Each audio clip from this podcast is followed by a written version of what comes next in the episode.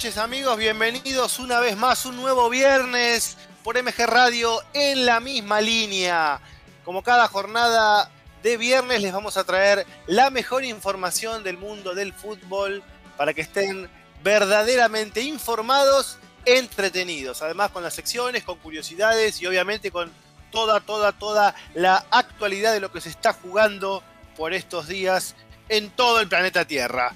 Mi nombre es Elian Rinaldi, intentando llevar adelante la conducción del programa, acompañado hoy por un equipo levemente reducido, pero que de cualquier manera cada uno de sus colaboradores van a estar aportando lo suyo. Comienzo saludando allí en el estudio de MG Radio en Villa Pueyrredón al señor Daniel Turcheto. ¿Cómo estás, Dani? Buenas noches.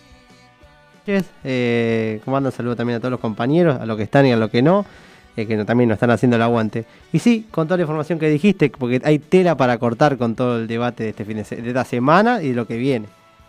Sí, sí, sí, estuvo, estuvo una semana movidita. En un ratito también van a estar con nosotros Gonzalo Barros y Damián Rodríguez, ¿sí? Y colaborando también con sus secciones eh, a la distancia, con sus audios grabados en este caso, Leonel y Alexis Santos que también van a estar haciéndonos compañía. Pero bueno, tenemos que empezar hablando del retorno del fútbol, del regreso de la liga profesional, de la cual ya se está jugando la fecha 2. Ya tenemos un resultado que está vivo allí en Tucumán, donde, si no me equivoco, Turche, Atlético por el momento le está ganando 1 a 0 a Huracán. Exactamente, 10 segundos, mira, comenzado el segundo tiempo con gol de Ramiro Carrera, Atlético Tucumán de local le está ganando 1 a 0 a Huracán. Bueno, perfecto. Y más tarde, alrededor de las 21.15, van a estar jugando en Vicente López Platense frente a Aldo Civi. Recuerden que también vamos a estar actualizando la información de este partido, como así también del de Atlético Tucumán, para que puedan estar debidamente informados. Muy bien, arrancó el campeonato, finalmente, se jugó la primera fecha en la que no le fue para nada bien a ninguno de los equipos grandes. ¿sí? A ninguno de los equipos grandes. De hecho, eh, hubo algunos resultados particularmente llamativos, como fue el de Colón en el Monumental, ganando con un jugador menos y demás, con un River que, por momentos lo arrinconó, pero que no pudo encontrar el empate. Eh, y también así fue en otros partidos que quizás fueron un poco más, más duros de ver, ¿no? Como fue así el de, el de Racing Vélez, que fue un partido bastante, bastante durito, el de Independiente Argentinos, que casi no tuvo llegadas, casi no tuvo llegadas, el empate de Unión Boca que lo vivimos el viernes pasado en nuestro programa en vivo. Y también el empate de Arsenal con San Lorenzo, que está transitando ese complejo problema con, Juan Ramírez. Ninguno de los grandes pudo ganar. Realmente es muy llamativo. Quizás el que mejor jugó fue River encima, que fue el que perdió. Y fue tal vez el que mejor jugó. Pero hay otros equipos que sí lograron los tres puntos. Eh, y que verdaderamente ha sorprendido también por su rendimiento, como fue así el caso de Lanús, que tuvo una victoria muy, muy contundente contra Atlético Tucumán en un partidazo 4 a 2, un partido entretenido. Huracán, que si bien ahora está perdiendo, tuvo un lindo arranque que pudo revertir un resultado adverso contra nada menos que Defensa y Justicia. Nada menos que Defensa y Justicia. Y Godoy Cruz también consiguió un importante resultado el lunes cerrando la fecha, ganándole a Rosario Central 2 a 1. Vos, Turche, ¿qué, equipo viste que te haya llamado la atención por encima de la media o de lo que venimos viendo en general? Bueno, me lo dejaste afuera justamente a Newell, que iba perdiendo 2 a 0 de local y lo termina dando vuelta sobre el final. Sí, es verdad, es verdad. Que, que, lo que quizás fue el partido más cambiante de la fecha. Claro. Sí, porque la tenía muy complicada. Vi que los goles fueron eh, la mayoría de, rebotes o segundas jugadas, quizás por eso no hice tanto hincapié. No, no, no pude detenerme en ver si Gamboa, eh, en esta nueva etapa al frente del elenco rosarino, pudo, a ver, imprimirle algún estilo propio. En su anterior etapa, Gamboa Newells, que, que no le fue mal, eh, aquel Newells que encabezaba el ogro Fabiani en un, peso muy alto, pero en un nivel aún más alto.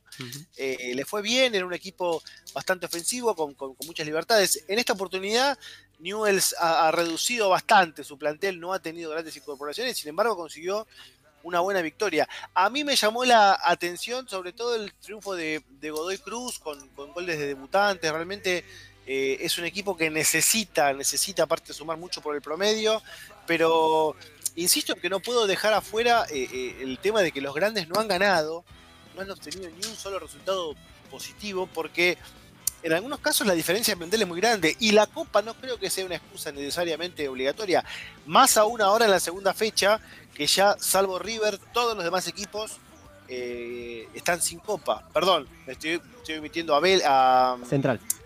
A, Central, que sí tiene competencia por Sudamericana, pero ya debieron ahora darle la importancia que, que se ganó el torneo local. Bueno, pero la primera fecha justamente de los cinco grandes, Independiente fue el que puso la mayoría de titulares.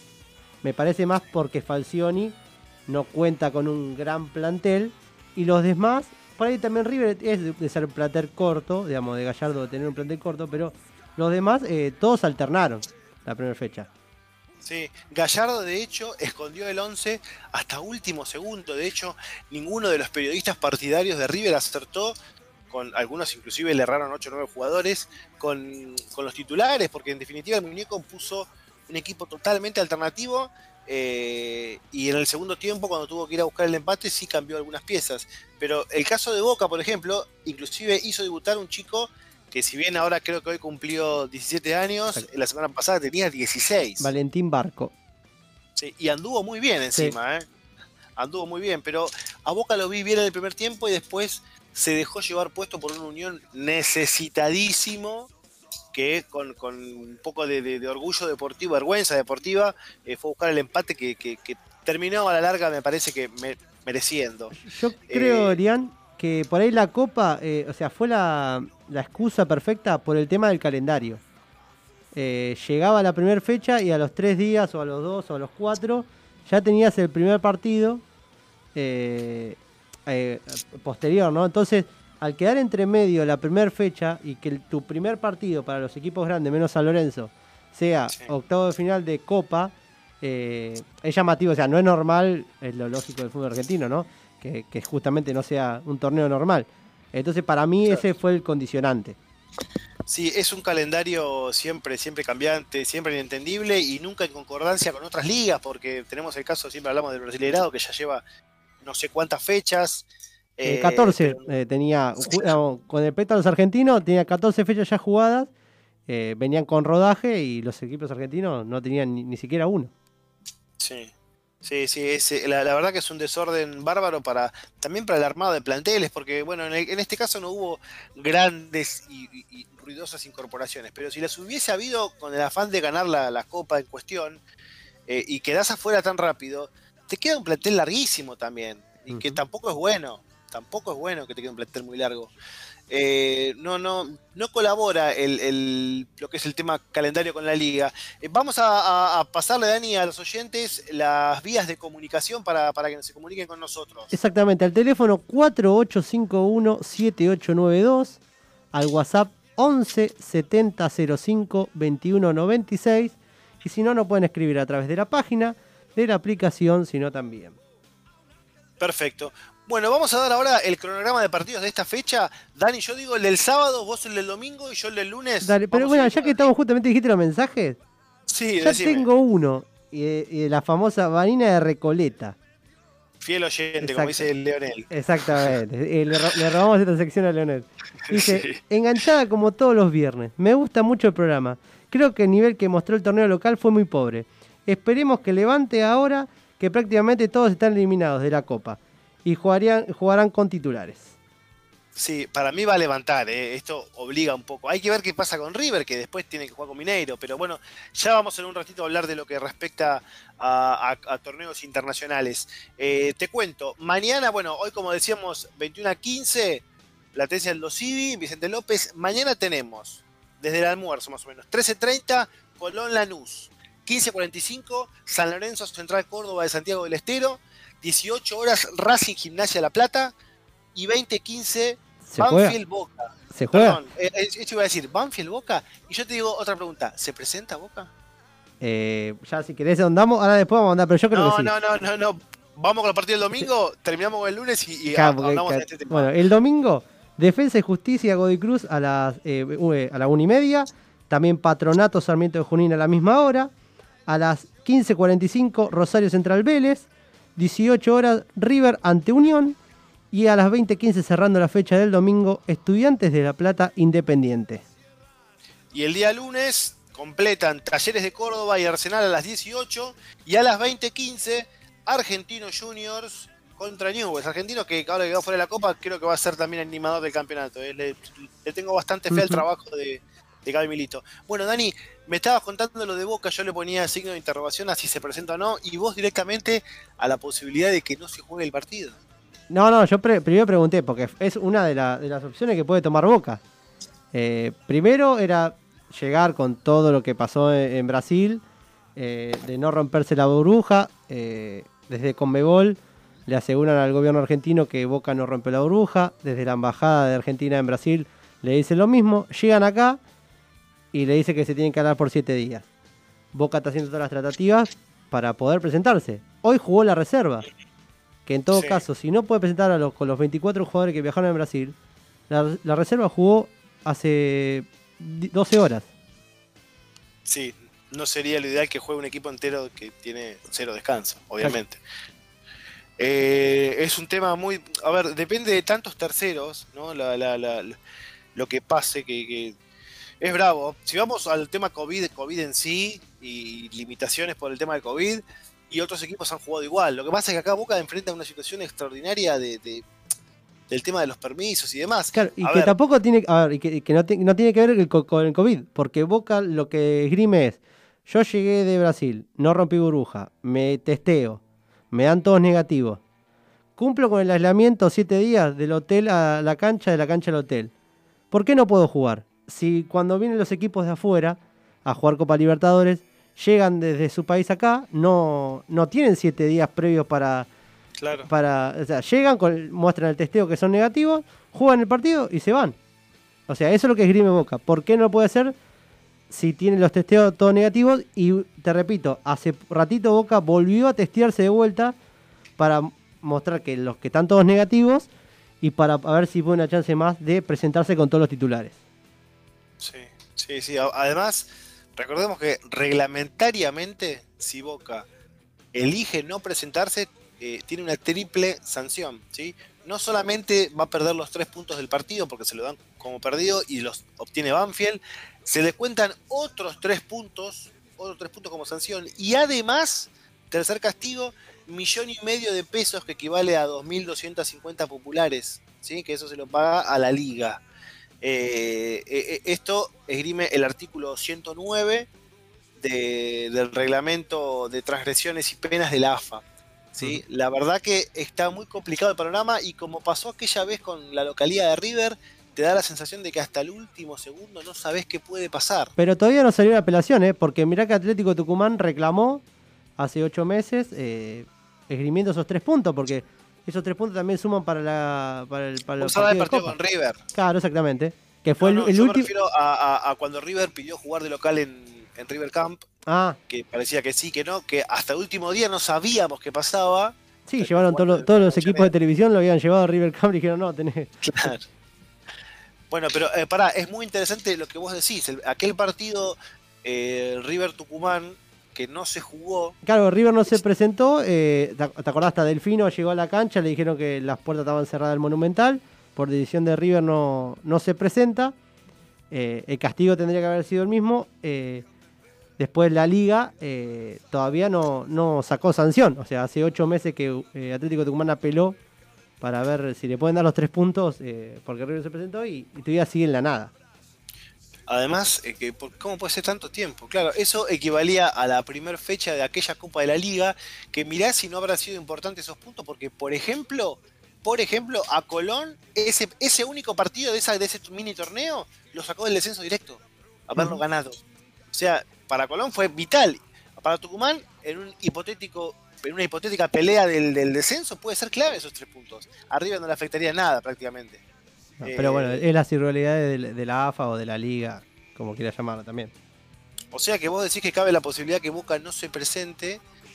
Eh, eh, fue una posibilidad. Yo creo que Boca está haciendo. sepamos que pase. Todo, haciendo todo lo posible para, poder jugar con los, con los que viajaron en Brasil. si no, se presentará con lo que tiene. Y lo que tiene es con los juveniles de, de Sebastián Bataglia, que jugaron hoy eh, justamente el partido de reserva ante Banfield. Eh, así que hay que ver que esperar en las últimas horas. Ahora Boca, último intento, te, repito, eh, se testeó de vuelta, va a llevar los testeos para, mostrar que son todos negativos y así poder jugar con, la mayoría de los que, viajaron en Brasil. Yo creo que si, si tenemos el escenario que Boca no se presente, sería un capítulo negro para el fútbol argentino, etcétera. Pero creo que habría una resolución más rápida que, lo de River y Atlético por el hecho de que este campeonato se va a seguir jugando. Claro, eso sí. Eh, entonces debieran ser un poco menos, un poco más serios, o un poco serios al menos, y, tener una resolución eh, acorde. Bueno, vamos, Dani, con algunos mensajes de los oyentes. Eh, sí, como no, acá estamos, esperá, a ver, y llegamos. Ricardo de Liniers en Vélez ya tenemos al Ampe y a Leonardo Jara. Creo que vamos a andar bien a pesar de la frustración de la Copa. Sí, hoy el conjunto de Vélez le confirmó la llegada del ex Boca y estudiante de La Plata, Leo Jara. Es un buen refuerzo. Ahora, no entiendo porque el otro día, eh, no, sé si el Ampe no está habilitado, no, atajó hoyos y en Ecuador eh, también atajó hoyos. Eh, sí, atajó. No sé qué, qué pasará. Lampe para mí vino para ser titular. Pobre hoyo, ¿no? Le, le traen arqueros todo el tiempo para, para sacarlo, pero yo lo veo bien a Vélez también, ¿eh? ¿eh? La verdad que el otro día, ahora vamos a estar hablando de lo que fue en la Copa, pero eh, lo veo muy, muy... A ver, salvo que pase, Vélez es un equipo que salvo que le pase una desgracia, no pierde. me hace, o por penales, ponerle como fue en, el, torneo pasado. Eh, pero lo, veo también como que no lo mencionamos tanto como, como debiera. Ahora tiene además la particularidad de que se va a ver diezmado eh, lógicamente por algunos jugadores como Tiago Almada que están en, las Olimpiadas, que justamente hoy, dieron inicio, pero eh, ¿para es antiguo decir Olimpiadas? Eh, no, está, bien dicho Olimpiadas. Está bien, ¿no? creo que estaba bien, sí. Y acá tengo otro mensajito más de Kevin de Devoto, que justamente lo que hablamos de la Copa Libertadores, de la Copa dice, ¿qué semana negra tuvo el fútbol argentino en las copas? No quedó casi nadie. La Libertadores parece el brasileirado. Tiene razón, tiene razón. Y hicieron todo lo posible, ¿no? También para que sea brasileña. Saludamos eh, al querido hombre de Varela, hombre fuerte de Varela. Oh. Hay que ser hombre fuerte de Varela, ¿eh? Oh, Damián Rodríguez, buenas noches, Dami, ¿cómo estás? Buenas noches, ¿cómo están? Gracias por el, por el elogio. Pero bueno, de Varela soy, pero no sé si tan fuerte, ¿viste? bueno, bueno, bueno, te estábamos elogiando justamente para que entres envalentonado, envalentonado a este programa. Sí, no, no, hay, hay pila, hay pila, hay pilas. Tami, ¿cómo viste vos desde tu perspectiva, más allá de lo que fue el empate de Racing, el arranque en general del campeonato argentino? Eh, no, es recién primer fecha, ¿no? No hay mucho. O sea, los candidatos son los de siempre, los cinco grandes. Después, a medida que se va desarrollando el torneo, siempre hay alguna sorpresa, ¿no? Eh, creo que Defensa y Justicia, como dije la semana pasada, que se reforzó muy bien y bueno, ya eh, el, técnico conoce el club y puede llegar a haber una sorpresa por esa parte. Después, obviamente, van a ir eh, apareciendo otros clubes que pueden llegar a hacer buena campaña. A mí me, pasa con defensa lo mismo que, me pasa con Argentino Junior. Ahora que quedaron afuera de la competencia continental, me parece que van a ser candidatos, candidatazos al torneo. Eh, creo que además, no, no, me acuerdo de defensa, pero sí Argentinos tiene Copa Argentina eh, así que ahí también tiene otro torneito más en el medio. Eh, pero sí, defensa no podemos, no podemos nunca eh, no nombrarlo de un tiempo a esta parte por, porque sigue, a pesar de haber arrancado con una derrota, sigue sosteniendo las formas. parece que eso es muy importante, Lo que decía de Argentino. Hay que ver si. pero lo que decía Argentino por Copa Argentina jugará contra Gimnasia de la Plata. Ah, palito duelo ese. Lindo duelo. Lo espera Santelmo, o sea, el ganador lo espera Santelmo, mirá, más datos. Mira, Gimnasia, encima que se reforzó con el Pulga Rodríguez, como que creo que fue el, si no me corríjame, a ver si ustedes piensan lo mismo, para mí fue quizás el movimiento del, mercado interno más importante. con Brian Romero, eh, el, más fuerte. Eh, después de Brian Romero, porque tiene mejor actualidad Brian Romero. Eh, y el Pulga se lesiona dos días antes de arrancar el campeonato. Aún así, Gimnasia levanta un 0-2 aún así levanta un 0-2. Yo creo que también puede andar bien el Lobo, ¿eh? Creo que puede. No sé si está tan, para estar tan arriba como los demás, pero sí creo que puede ser un torneo digno. Y uno que me desilusionó mucho, por lo menos en ese primer partido, fue Aldo Civi, eh, que lo vi en yo por lo menos me dio la sensación de que parecía que estaban como muy, muy encaprichados con la salidita por abajo y le terminan haciendo dos goles iguales por errores propios clarísimos. No sé, es un equipo que creo que tiene muy buenas intenciones, pero se pasa de inocente, se pasa de inocente y acá se ve la mano del técnico que es Gago. Y justamente no aprendió de los errores del, torneo pasado, ¿no? Lo trajo a Colochini para, yo entiendo, para enmendar mucho de esas cuestiones. Jugó Colochini, pero no les puedo explicar los errores. Eh, tuvo un muy mal partido Emiliano Insúa, eh, muy mal partido, flojo, flojo. Pero eh, tampoco tuvo este fuego en, ofensiva o este juego fluido de media cancha para adelante en algún momento, nunca, nunca. Yo le, ponía mucha fe porque creo que el trabajo de Gabo y Suba puede ser bueno si le deja trabajar y demás, pero la verdad que eh, sentí, me dio la sensación como que, che, viejo, no aprendieron que así no, que así no, así no fue mal, eh, qué sé yo, a lo mejor cambia en el mediano tiempo, no, no lo sé, pero me, me, quedé con esa sensación de, Aldo Civi, de, dedicarle tiempo de mirar un partido y demás, y se vio derrotado con un equipo que al patronato hizo poquito. Realmente hizo un poquito. Eh, sí, eso justamente, ¿no? Eh, el tema de cómo eh, repite las salidas, repite los mismos errores. Eh, Elian. Sí, Dami. Eh, perdona que te interrumpí, Turche pero eh, creo que no sé si los tiempos de Aldo Civi como equipo eh, serán los mismos que los de Gago como entrenador, porque como vos decís, todo entrenador necesita un periodo de tiempo como para que el, equipo se adapte al sistema de juego que, ellos quieren o que el técnico quiere, pero no sé si eh, la calidad que tiene al plantel de Aldo Civi puede llegar a reflejar en el campo lo que el técnico pide, ¿sí? Sí, sí, es verdad, es verdad. A ver, eh, cuando, cuando se da un ciclo exitoso en un club, se tienen que conjugar las patas que siempre hablamos, ¿no? Jugadores, cuerpo técnico, hinchas y dirigentes. Bueno, hinchas sacalo ahora, porque no hay para ninguno, eso es para todos, es igual. Eh, o sea, ahí no habría, salvo el otro día Argentino Junior contra River, que no sé por qué había mucha gente, parecía. Eh, pero acá hay una coherencia de sostenerlo a Gago, de, esto de que los dirigentes lo, lo, banquen y demás. Se le trajeron jugadores hiper experimentados, con mucho roce y demás. Pancho Cerro creo que también fue la partida. Y, sin embargo no, no, no, no termina de, Pero no mostró nada, porque como decimos, no mostró un poquito, dale tiempo, no mostró nada, nada, nada. Eh, ¿Qué sé yo? No sé. Es un caso, es un caso interesante para analizar para mí por la, por la propuesta del, entrenador. Pero como estábamos Pero también Sí, mí. Pero también hay que tener en cuenta del parate que, hubo todo este tiempo, recién la primera fecha, por ahí eh, el, plantel no, no, o sea, no, no, tenía ese, ese andar que te da el partido tras partido.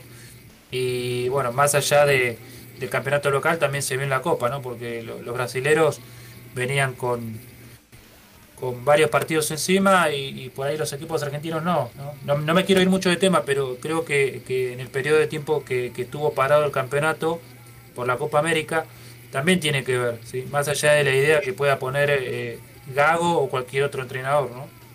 Lo que pasa es que eso para mí es para todos igual. Y algunos equipos mostraron cosas algunos equipos, Newells mostró cosas, Gimnasia en el segundo tiempo mostró cosas, Colón, que ya viene en un proceso largo, mostró cosas, y uno que no nombramos muchachos, que ganó de visitante, es Estudiantes de La Plata, que tuvo un muy buen rendimiento. Tuvo muy buen segundo tiempo. El primer tiempo, la verdad, había sido espantoso para mirarlo. Mira, te lo digo, fue espantoso el primer tiempo. Y el segundo tiempo fue otro equipo.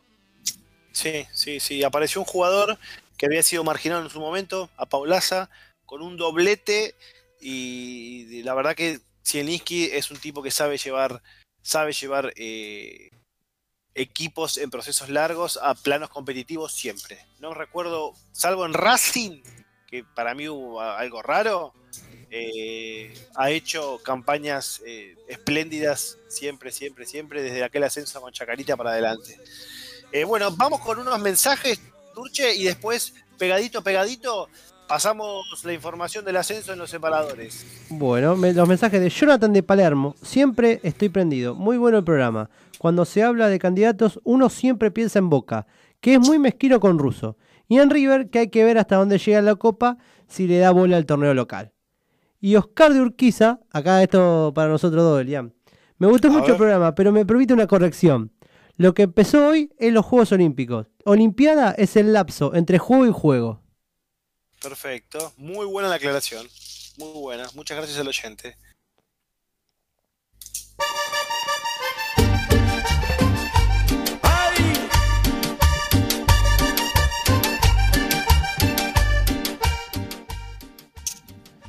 Cada jugada que sueño se hace realidad. Por la zona del Nacional B, Gimnasia de Mendoza sigue liderando con 30 puntos, San Martín de Tucumán 29, Almirante Verón la misma cantidad, Tigre 28, zona B lo tenemos al Caudillo con 33 puntos, Güemes de Santiago, Barraca Central con 28, Almagro con 26, Atlético Rafaela con 24 principales partidos de la fecha 18.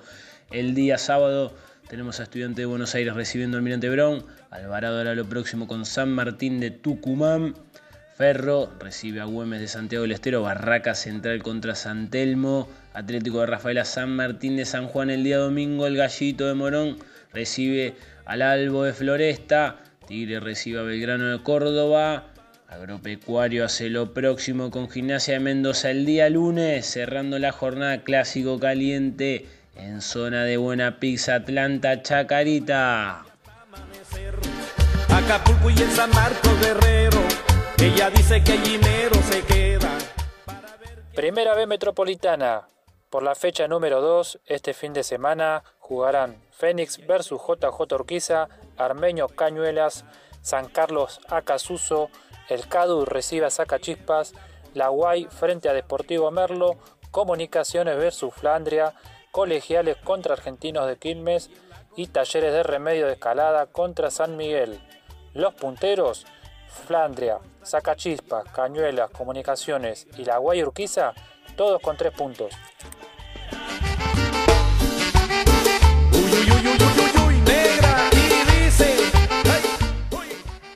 Continúa girando la caprichosa en el Federal A por la zona 1 luego de culminada la fecha número 13. Los mira a todos desde arriba el Deportivo Madryn con 29 puntos. Los siguen Cipoletti y Olimpo de Bahía Blanca con 26 unidades. Independiente de Chivilcoy con 23 puntos. Desamparados de San Juan con 22. Juventud Unida de San Luis con 21 puntos en las principales posiciones.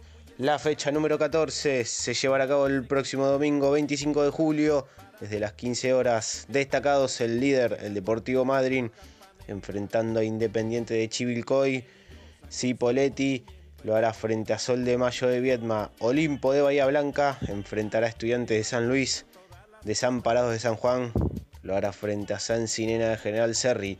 Goleadores: Diego Ledesma de Olimpo con nueve tantos y Juan Zárate de Cipoletti con ocho unidades. Por la zona 2 continúa como líder Racing de Córdoba con 30 puntos. Lo siguen Gimnasia y Tiro de Salta con 25, Defensores de Villa con 20, Chaco Forever y Central Norte de Salta con 18, completa Boca Unidos de Corrientes con 15 unidades.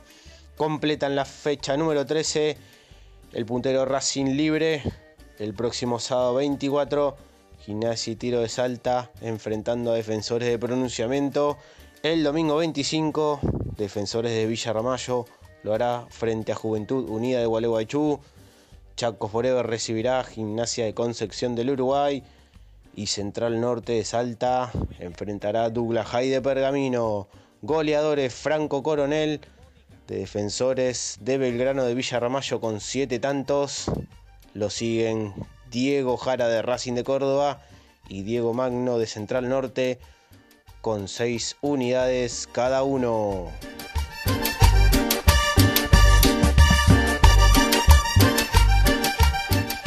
Finalmente en la primera división C, Doc Sud se coronó campeón del torneo Apertura. Se aseguró un lugar para jugar la final que definirá uno de los ascensos a la primera B metropolitana. No obstante, este domingo arranca la primera fecha de clausura con los siguientes partidos. Todos el domingo y todos a las 15. La Ferrari Tuzengó, Claypole Argentino de Merlo, Real Pilar Alem, La Madrid Verazategui, Victoriano Arenas contra Excursionistas, Atlas contra Central Córdoba, Midland recibiendo a San Martín de Bursaco, Luján hará lo propio con Sportivo Italiano y Español recibe al Porvenir.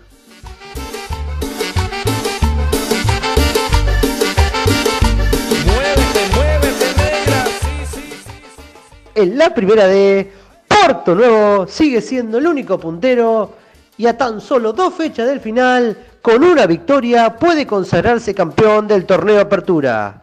El Bohemio de Campana lidera la tabla con 23 unidades. Lo sigue Cambacere con 19, Muniz con 17, Liniers con 14 y Sportivo Barracas con 13 puntos. La próxima, la fecha número 10, el sábado 24 de julio, Juventud Unida ante Muniz. El domingo 25 de julio, el partido de la posible consagración, Porto Nuevo ante Centro Español. Y el lunes 26, Yupanqui ante Cambaceres y Sportivo Barracas ante Argentinos de Rosario.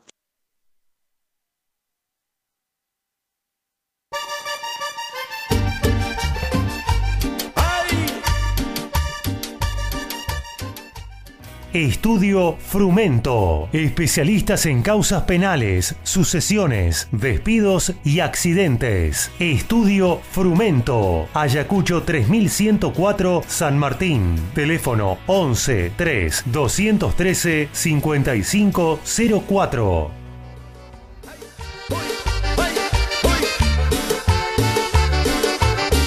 Ya llegó la campanera. Se juega, se juega, se juega la Copa, las Copas, la Libertadores y la Sudamericana, muchísima, pila, pila, pila y pila de acción hubo estos días por la Copa con muchos resultados, con una cantidad de polémicas que no entran en ningún programa deportivo y a la que le han dedicado horas no solo programas deportivos, sino casi hasta psicológicos, mirá lo que te voy a decir. Pero bueno, en definitiva, hay poquitos sobrevivientes, poquitos, poquitos, y tenemos que empezar hablando en orden, creo que si no me equivoco, cronológico, por lo que fue la eliminación de Boca Junior, Daniel. Eh, por penales perdió 3 a 1, eh, pero lo más llamativo fue otra vez la jugada del bar, ¿no? Otra Y- vez. Por, la- ¿qué, era, qué era la uña? Era un poquito el empeine, el- la rodilla, ¿qué era? La- un poquito la nariz, no sé. Donde estaba marcada la, la posición adelantada y, y por ende el partido siguió, se anuló el gol de Weigan y llegaron a la tanda de penales. Eh, lo más llamativo es eso, ¿no? Eh, ¿Qué es lo que siente por ahí el hincha de Boca?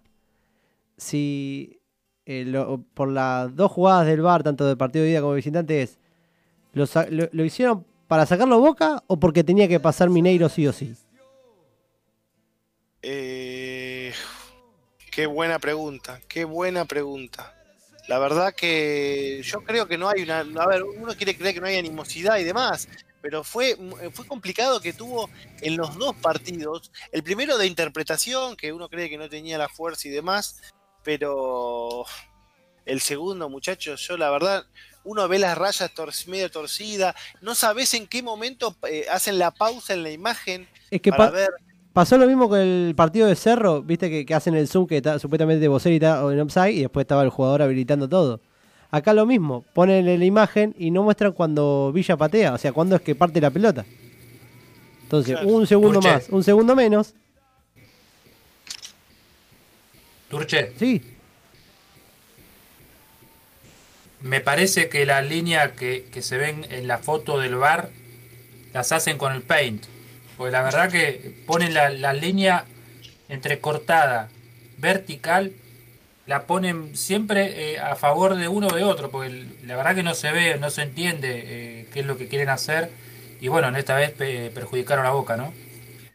A ver, eh, además, después de lo que pasó con Cerro Porteño, es como que te cuesta darle seriedad a todo. Eh, esto de que redujeron la imagen y no contaban con un jugador abajo. eh, fue, fue tremendo. Aprovecho que estamos hablando de Boca y saludamos al querido Gonzalo Barros. ¿Cómo estás, Gonza? Buenas noches. Gonza, ¿te tengo ahí? Estás ahí, está Eliana, ahí te escucho. Estaba ¿Cómo un, un poco, un poco complicado hoy para hacer. Muy viernes, me parece. Hoy, hoy, hoy, hoy se nos complicó. Tenemos dos que están de vacaciones casi, ¿viste? Se nos complicó. Eh, Acá firme, pero se nos complicó. Eh, ¿Vacaciones por fin de largo? No, no creo. No sé, vacaciones de invierno. Viste que capaz que van al secundario todavía, no sé. Ah, puede ser. Bueno, Gonza, a ver, voy a ser directo. Para vos, a Boca, ¿lo querían afuera de la Copa?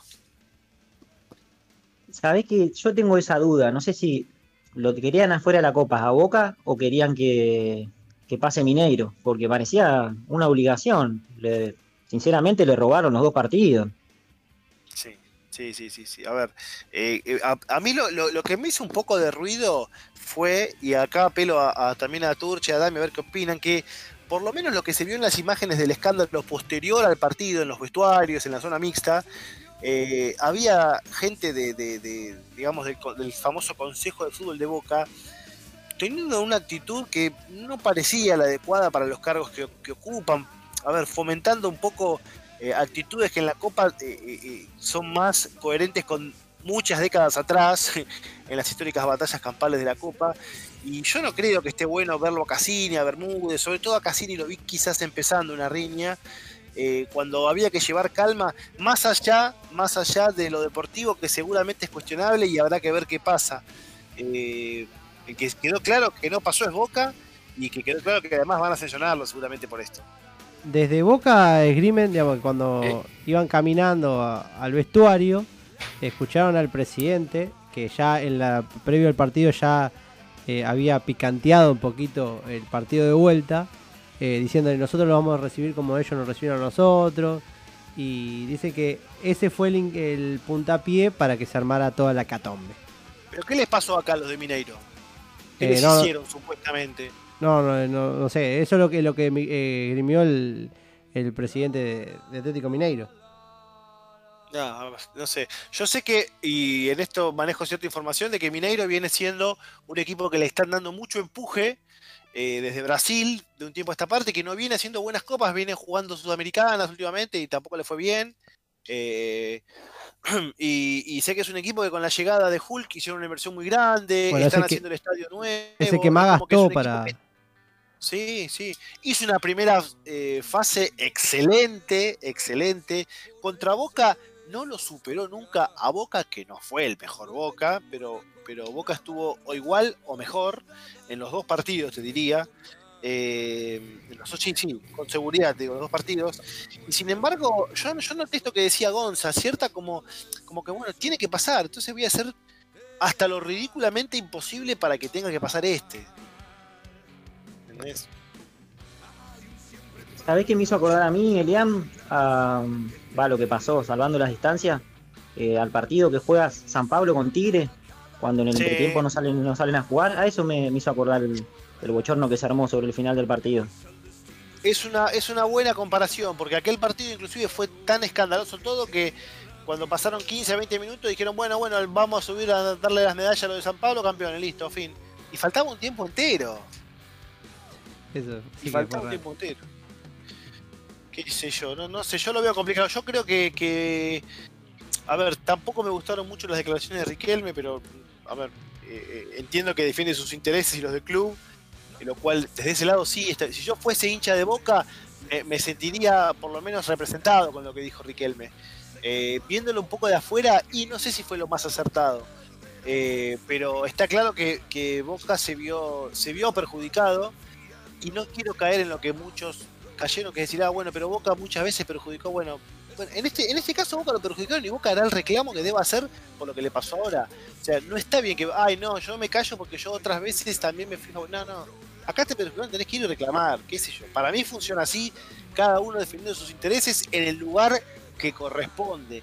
Yo no sé cómo es la relación hoy con Mebol Boca, pero parece que no es la mejor. Creo que con Mebol, con AFA me parece que no es la mejor. Y con Boca, recordemos desde aquel 2013 para acá, desde que Angelici quiso crear la, la famosa Liga de las Américas, eh, en donde había juntado a Peñarol y a un par de equipos brasileños justamente. eh, ahí con Mebol, con Angelici, eh, le hizo la cruz y entonces no sé si tendrá algo que ver o no. Ahora cambió la dirigencia, llegó Riquelme y al, al año siguiente que, que asumió lo invitaron a la, a la ceremonia de Comebol, le entregaron un trofeo por, por las participaciones que tuvo, por las copas que ganó, o sea, parece que es distinta la relación. Sí, Sí, sí, sí.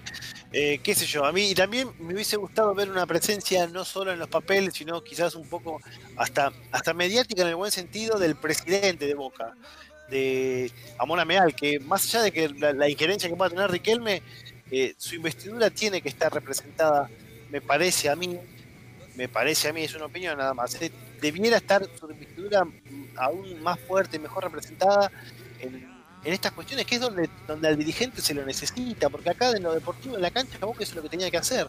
Ahora restará hacer el reclamo pertinente en los papeles, en los trámites, que lo tendrá que hacer Angeli, eh, Amejal, perdón, eh, y también dando la cara en, los medios que, que, tanto espacio le dan a Boca, a veces exageradamente e innecesariamente, hasta para hacer eh, quilombos que no existen. Ameal debería meterse un poco ahí en ese barro para, para, poner, para ponerle los puntos a todo el mundo. Yo no creo que lo haga debidamente esto. Y no sé, y no creo que sea una estrategia eh, eh, eh, perfectamente pensada tampoco, este silencio turbio. Ah, tengo un par de mensajes, Elian. Pará, vamos con lo de Dami y vamos con los mensajes. Dami, decime. Perdón, no, volviendo al tema de Bermúdez y Cassini. Eh, Sí, es verdad que por ahí, eh, siendo dirigente, uno tiene que dar, de, entre comillas, de dar el ejemplo. Pero también no nos tenemos que olvidar que son personas y que si vos te sentís robado en el, primer partido de ida y de visitante también, eh, viste, lamentablemente a uno le corre sangre y hay que mantenerse en los cabales dentro de todo, pero bueno, es una decisión que tomaron por ahí un poco acertada y un poco no. Si vamos al nivel persona, digamos, normal, ¿sí? Eh, eh, es justificada, entre comillas. No lo tienen que hacer porque son dirigentes y representan un club tan grande como Boca.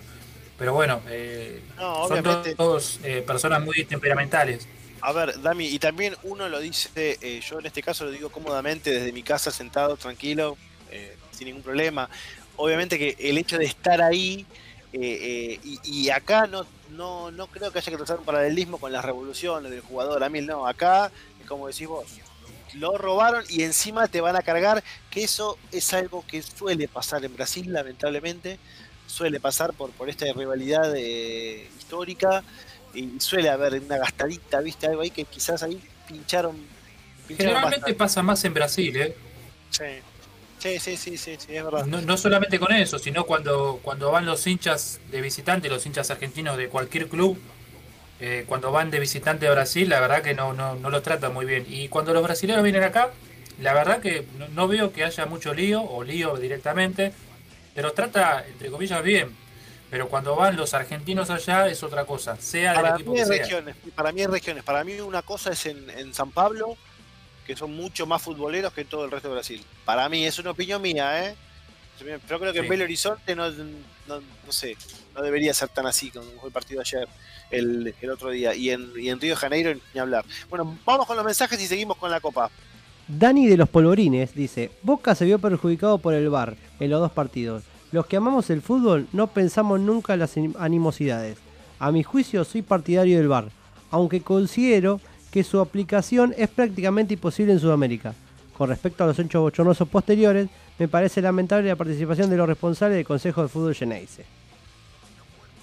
Y Claudio de Floresta, la oficina del bar no tiene criterio futbolístico. Por una rodilla u otras por una mano o la punta de un pie no se puede cobrar offside. No saca ventaja deportiva en esas circunstancias. Habrá que cambiar esto, porque, hay, porque hoy estamos sospechando del VAR más de, que más de lo que sospechamos de los arbitrajes. Tiene razón. Bueno, vamos a hablar de otro equipo eliminado el mismo día, que fue Racing, había empatado 1 a 1 allá en San Pablo, en el Morumbí, y terminó cayendo de local 1-3, justamente en su casa.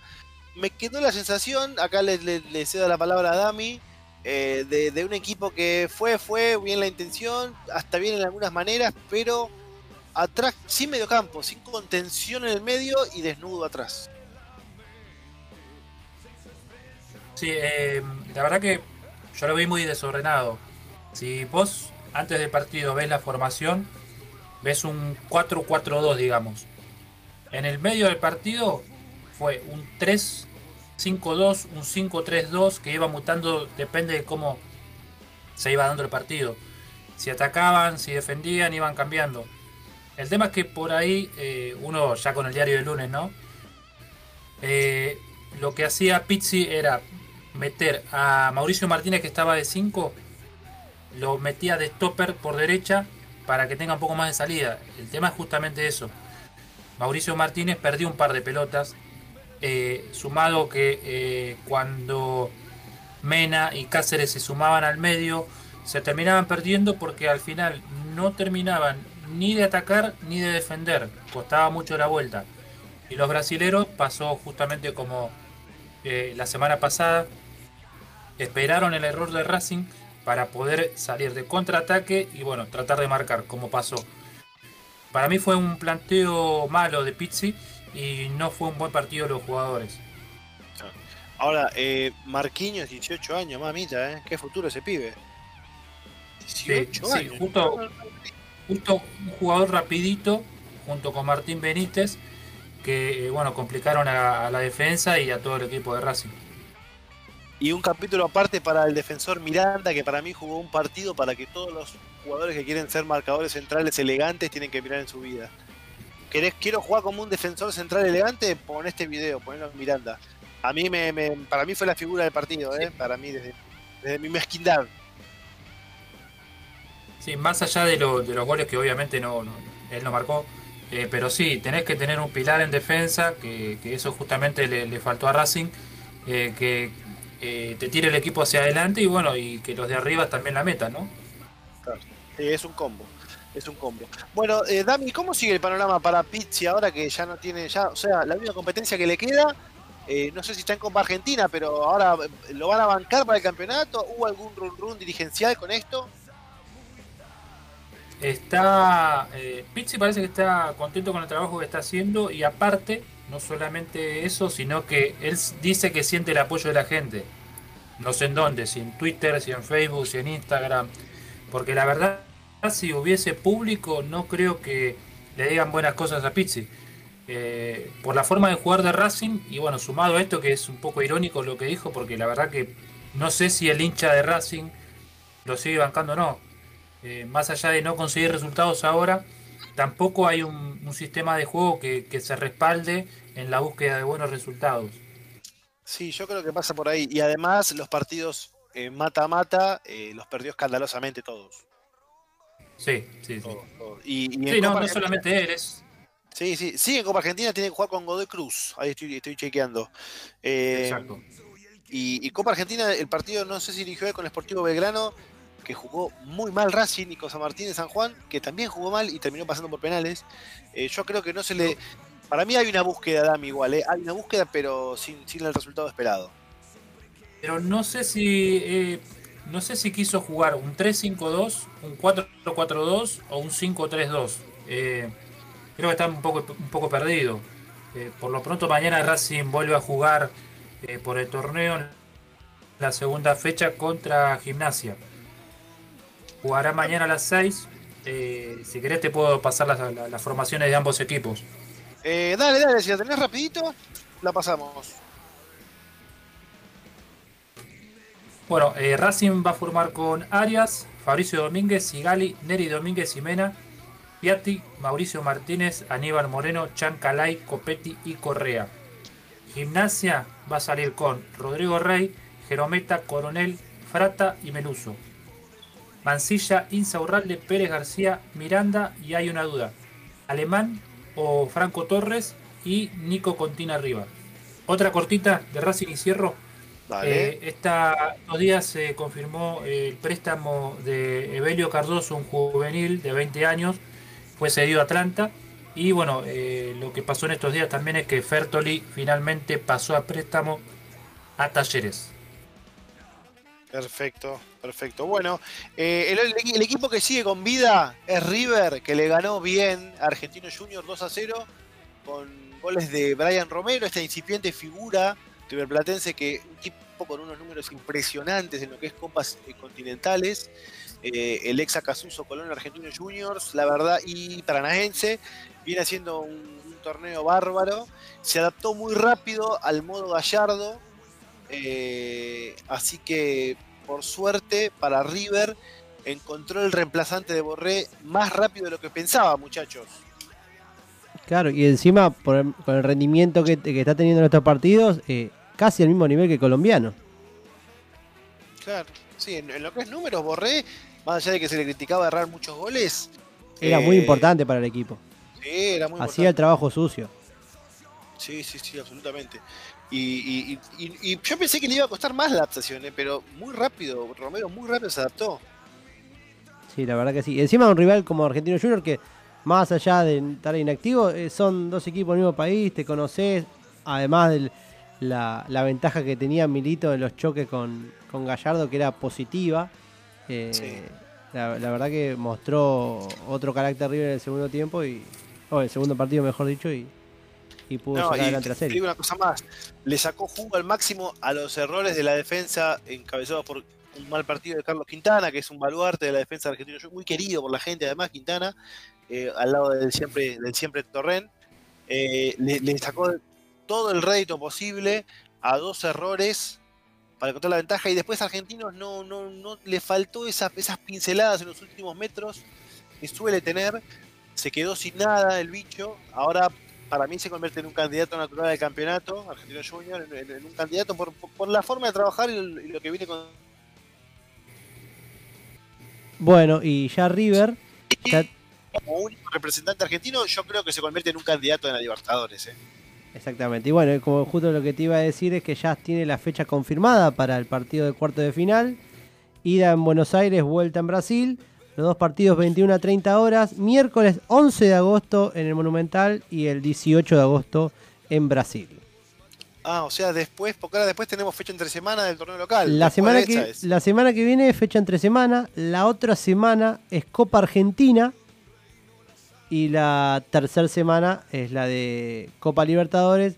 Y ya te anticipo lo de Copa Sudamericana, lo de Central, que va a jugar el martes 10. Perfecto.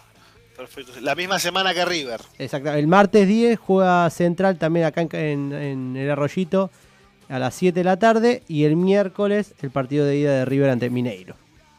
Perfecto, perfecto. Bueno, Vélez Arfiel, este equipo de que estábamos elogiando hace un rato, no tuvo suerte, quedó eliminado allí en Ecuador, en el estadio, el muy bonito estadio de Barcelona de Ecuador, de Guayaquil, por 3 a 1, una derrota que hasta con el 2 a 1 estaba bien, había hecho un buen partido Vélez, la verdad que era un partido parejo, pero en un error de esos poco frecuentes que se chocan los centrales, le quedó bollando la pelota al jugador de Barcelona y puso el 3 a 1 definitivo. Una lástima para un Vélez que diezmado y todo dio batalla y es otro de los que, al igual que argentinos, por cómo vienen jugando, uno los tiene que poner como candidato en el torneo local de ahora en más, ¿sí? Bien por Vélez, que bueno, lamentablemente en lo que es continental no, no le está costando mucho después de aquel aquella semifinal del 2011 tan tan épica con, con Peñarol, nunca pudo llegar a la misma instancia. Una pena, una pena para Vélez y para Pellegrino, que viene haciendo un buen trabajo. Y en la Sudamericana, Arsenal también se despidió con un empate ajustado, con dos golazos, uno de Albertín con un sablazo de afuera del área, que para mí lo dejaron acomodarse más de lo debido. Y después, muchachos, recomiendo que si pueden vean en el resumen el empate de Sporting Cristal con la chilena de González, tremenda chilena para darle el empate y para darle el pase a cuartos al equipo peruano. ¿sí? Eh, el otro equipo que también se despidió y que tuvo una semana de las más negras a todo nivel fue Independiente, que pecó de ineficaz al máximo, al máximo, errando muchos goles, perdió la llave 2 a 1 en el global con Santos, 1 a 1 fue acá en Avellaneda. Eh, la verdad que una pena, un equipo que viene con muchas complicaciones desde también lo dirigencial, con esto de las inhibiciones, el rojo que arrancó con un empate magro, también en el torneo local, en la Copa, que era su esperanza, no pudo, no pudo avanzar, quedó eliminado. Y si no empiezan a cambiar un par de cosas, yo no lo puedo poner como candidato natural independiente porque no viene haciendo grandes partidos, muchachos. No sé cómo lo ven ustedes. Creo que igual el partido ante, ante Santos, de la vuelta, mostró otra imagen. También puede ser por la necesidad, ¿no? De, de tener que ir a buscar el partido. Eh, podría yo rescatar eh, esa, eh, esa parte positiva, pero sí, como, como decís vos, Elian. Le cuesta, le cuesta. Dami, Gonza. Eh, no, eh, no tuvo suerte más allá de que eh, obviamente también erró mucho. Eh, hubo un par de jugadas, por ejemplo Romero después del gol de Santos tuvo una mano a mano que no sé si no la controló bien o si le quedó atrás, pero era muy muy clara como para que poner el, empate rápidamente. Pero bueno, tampoco tuvo mucha suerte. Sí, sí pudo cambiar la imagen. Por ahí jugó mejor que en Brasil, pero no le alcanzó como para poder seguir en la Copa.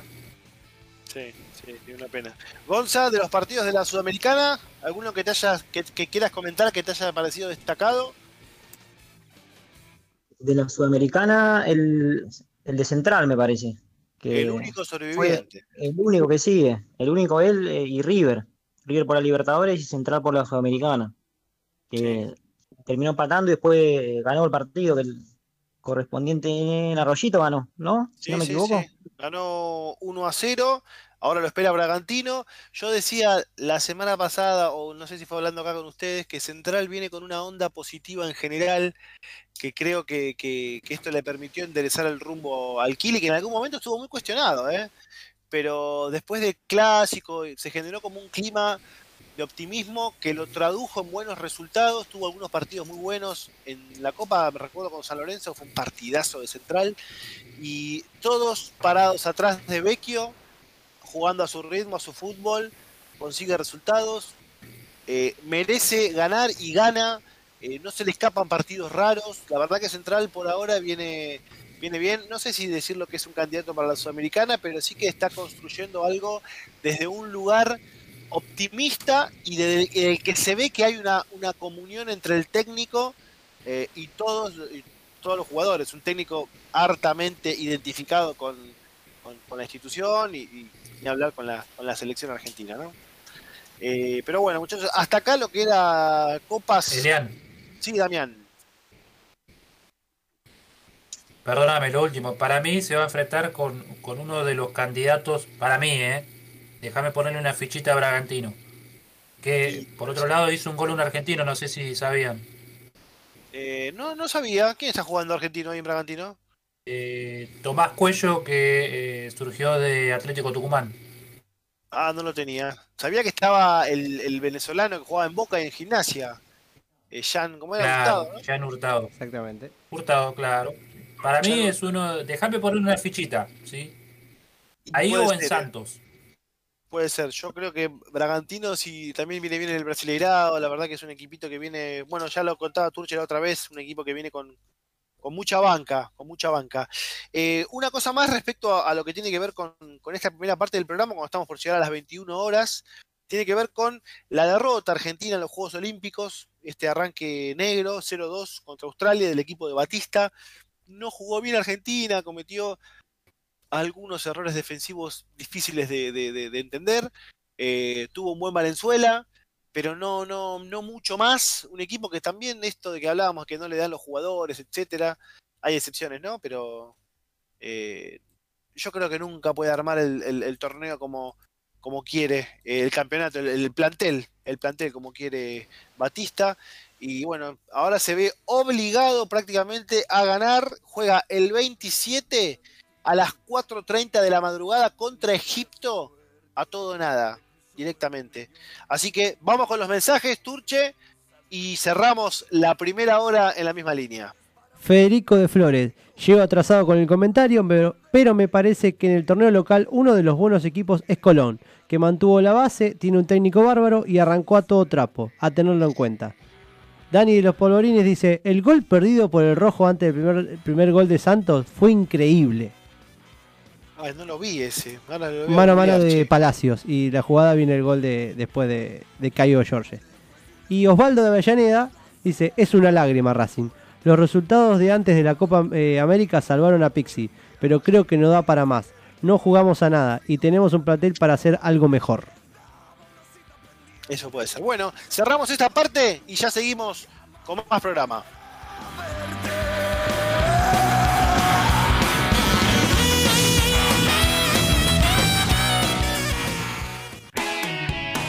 Desde Villa Pueyrredón, Ciudad Autónoma de Buenos Aires, en la República Argentina, estás en MG Radio. Momentos geniales, las 24 horas de tu día.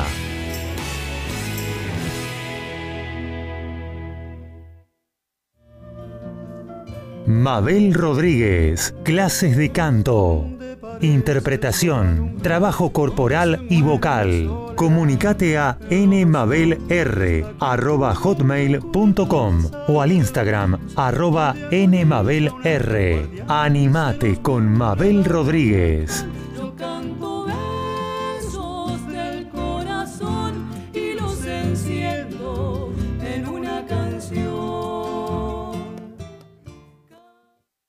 Hacer radio es posible en MG. El precio más bajo del mercado y un mes gratis. Haces el programa en el estudio o en tu casa. Comunicate a info.mgradio.com.ar o a nuestras redes sociales. MG Radio te va a sorprender.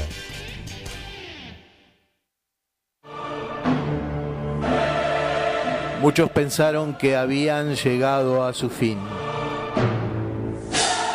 Muchos pensaron que no les daba el cuero para volver. Sin embargo, vuelve a MG Radio Generación Memes recargado con Pablo Mateusi y Bochar Nick. Los lunes de 19 a 21 por MG Radio.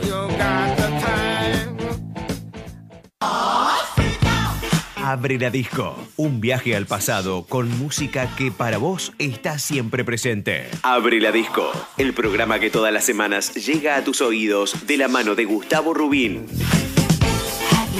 Abre la disco, un momento único, un momento para vos, un momento verdaderamente genuino. Abre la disco, los martes a las 21 por MG. TMO. Durante 30 minutos viví tu momento ovalado. Toda la info del rugby con Alfredo González. TMO. Va los miércoles a las 23.30 por MG Radio.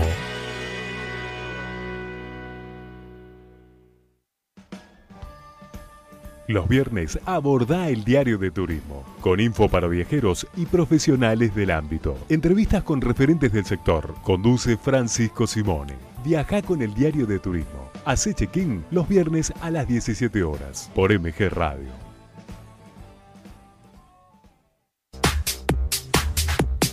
Macheando Radio. Columnas, entrevistas, invitados, humor. Prendete a Macheando Radio. Los sábados a las 17 horas por MG Radio. MG Radio y Código Deportivo se van para la cancha. Todos los domingos transmitimos la pasión del fútbol. Los partidos de Boca o River estarán en el aire de nuestra emisora y toda la info nacional e internacional, más el polideportivo. Sumate a nuestra locura. Prendete a MG Radio.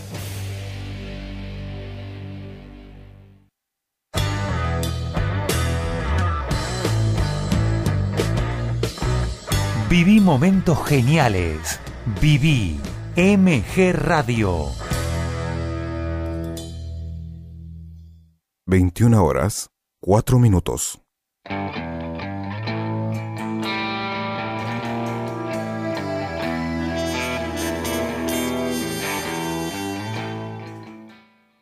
Estudio Frumento. Especialistas en causas penales, sucesiones, despidos y accidentes. Estudio Frumento. Ayacucho 3104 San Martín. Teléfono 11 3 213 5504.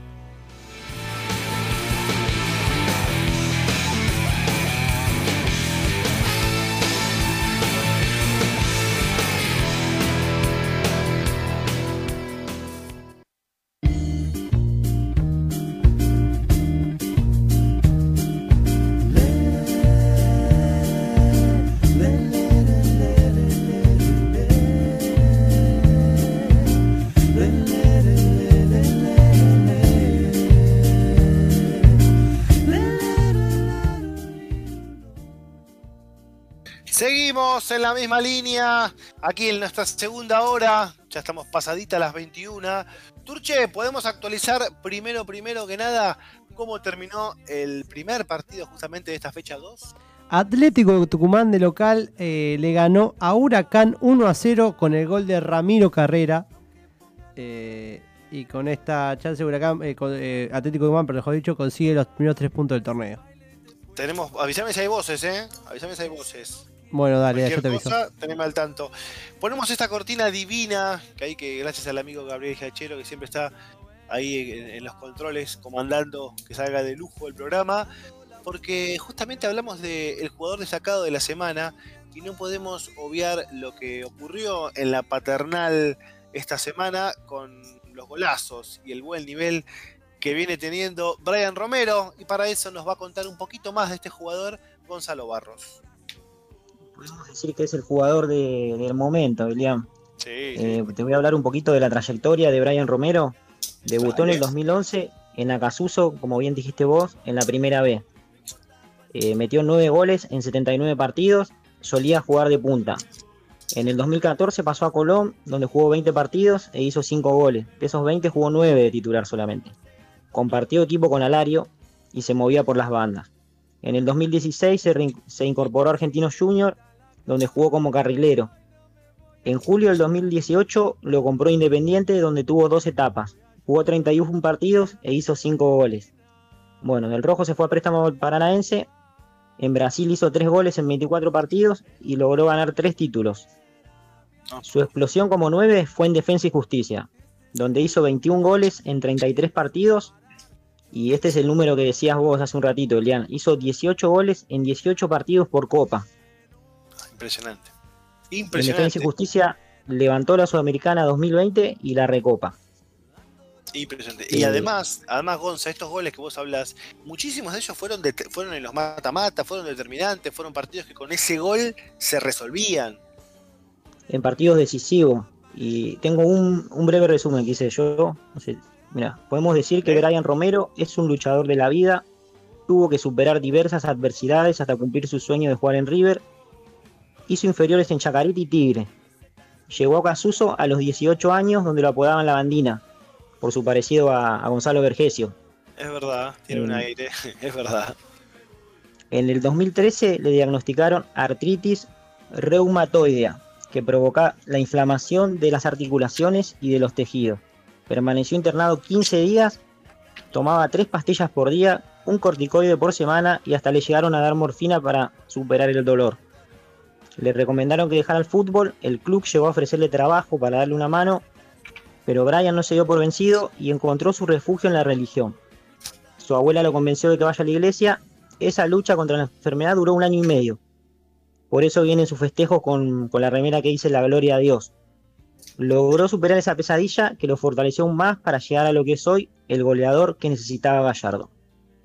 Tal cual. Sí, sí, realmente se convirtió rápida. Aparte de esto, muchachos, lo rápido que, si bien Gallardo tiene, te da una estructura de juego en su equipo que, que, como ya funcionan muchas piezas, debiera ser más fácil, pero en lo que es la delantera, tenés que tener esa pólvora, ese picante, eh, eh, aprovechar a Suárez en este buen nivel que también está. Eh, a mí me parece muy destacado. Yo lo recuerdo en Colón bastante. Y como decía Gonza, bien por afuera, bien de, de, de, de eh, asistiendo al área en un par de partidos, justamente uno en cancha de defensa y justicia, eh, y un jugador con, con esa velocidad de eléctrica, viste, que es a una sola marcha, pero la más alta siempre. Bien Sí, como, para mí, eh, como Gallardo, bueno, Sí, Dami. Sí, sí. perdón, para mí Gallardo tiene eh, el. Más allá de que es el, el- es el primer partido que, está, ¿no? Eh, los dos goles que obviamente fueron determinantes. Y para mí Gallardo eh, trajo un jugador que él sabe que le va a rendir y que sabe que se puede adaptar al estilo de juego que tiene River. Y hablando de la trayectoria de, Romero, eh, creo que es el sueño de cualquier futbolista de ascenso, ¿no? Poder ir de a poquito, superar siempre las trabas que- que están y bueno, y llegar en este momento a un equipo grande, creo que no es poco para un jugador que viene del ascenso, ¿no? seguramente todo esto que le pasó, que relataba muy bien Gonza, de, esta enfermedad y demás, y esta, esta, fuerza que encontró él en este refugio en la iglesia y demás, le, le da todavía una, una perseverancia más, más importante, más gruesa, eh, más robusta. eh, superar que también te haya ido mal en otro grande como Independiente, porque le fue mal en el rojo, en otro contexto. Y en Crespo en- eh, encontró un técnico que lo reconvirtió a él, ¿no, Gonza? Muy bien, sí, en Crespo encontró el técnico que, que lo, lo hizo explotar, vendría a ser como goleador, porque no se desenvolvía más que nada pu- com- como delantero, vendría a ser jugada de punta, como carrilero, pero no, no eran nueve como es ahora. y siempre más por afuera. Siempre más por afuera. Bueno, Romero que, eh, si no me equivoco, tiene 30 años, o sea, no es que está empezando su carrera, como relataban ustedes, eh, ya viene con un trajín importante, pero esto también es una marca registrada de Gallardo, ¿eh?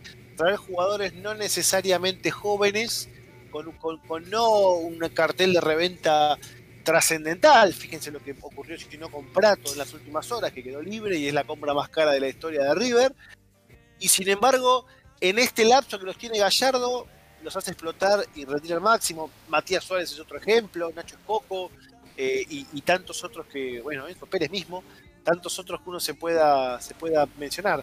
Así que me parece que a River le da la frescura que estaba necesitando.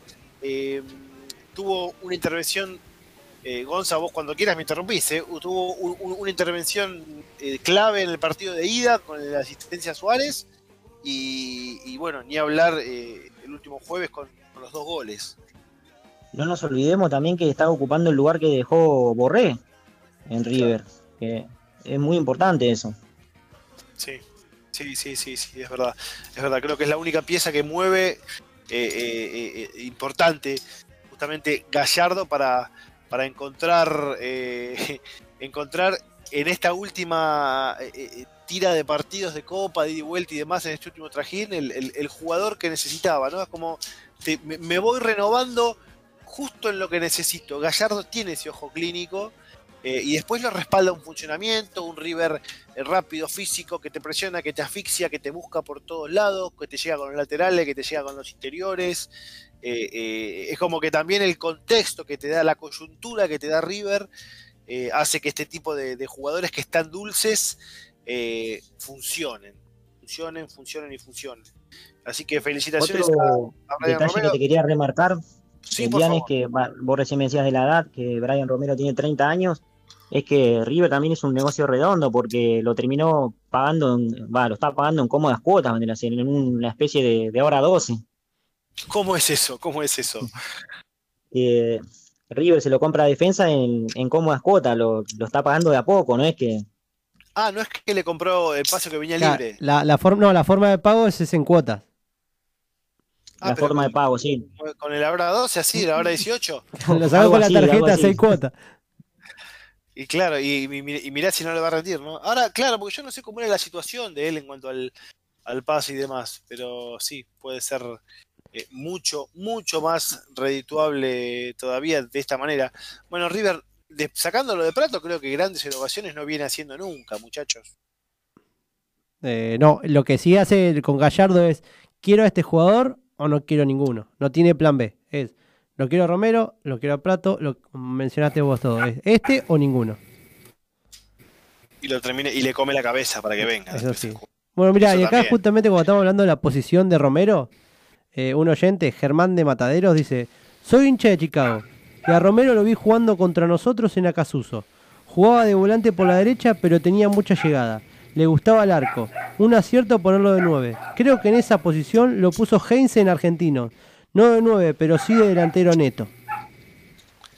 Eh, yo creo que Heinz se lo puso, el, el jugaba Brian Romero por un costado y Nico González por el otro. Y en el medio jugaba el delantero de apellido eh, polaco, eh, Frediszewski, ¿se acuerdan? Frediszewski, ese apellido raro. Si era apellido raro. Friedrichsewski, sí. Frediszewski, que después fue Newells. Eh, no, jugaba, jugaba abierto a la derecha, pero llegaba mucho. En Colón también jugaba abierto a la derecha y llegaba mucho. Eh, como decía el otro día que hablábamos entre nosotros, diagonalista. Jugador diagonalista, viste, que te empara y te le pega con la cara interna desde el vértice. Eh, era un, un delantero bárbaro, una, pegada exqui- exquisita. Bueno, Gonza, ¿algo más que quieras agregar? Acá tengo los números que, que te decía recién. Compró el 80% de la ficha en, en cinco cuotas, en cinco pagos. Lo. Muy bien, muy bien por River negociando. Ah, Hay, una, hay, un, hay buena relación de ahí con Defensa y River, eh, me parece también. Hay, hay muchos jugadores. Creo que los, es uno de los clubes a los que River le, le- se, se- se retroalimenta, ¿no? River le da, presta, van y vienen, después si necesita lo trae. Eh, no, no, no, no es el primer ni el último negocio que vienen haciendo. Hay como una especie de confianza financiera, podemos decir. Eh, más o menos, algo así, algo así, algo así. Bueno, Gonza, muchas gracias por todo, completísimo. Y ahora pasamos, Gabriel Jaquero querido, a la siguiente sección.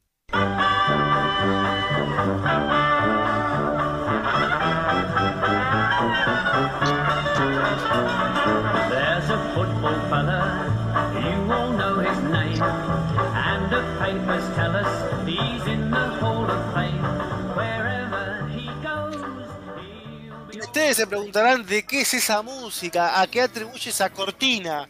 Y estamos hablando justamente de lo que tiene que ver con el Campeonato de Fútbol Mundial 1966 que se jugó en Inglaterra y que tuvo un partido histórico para nuestra selección.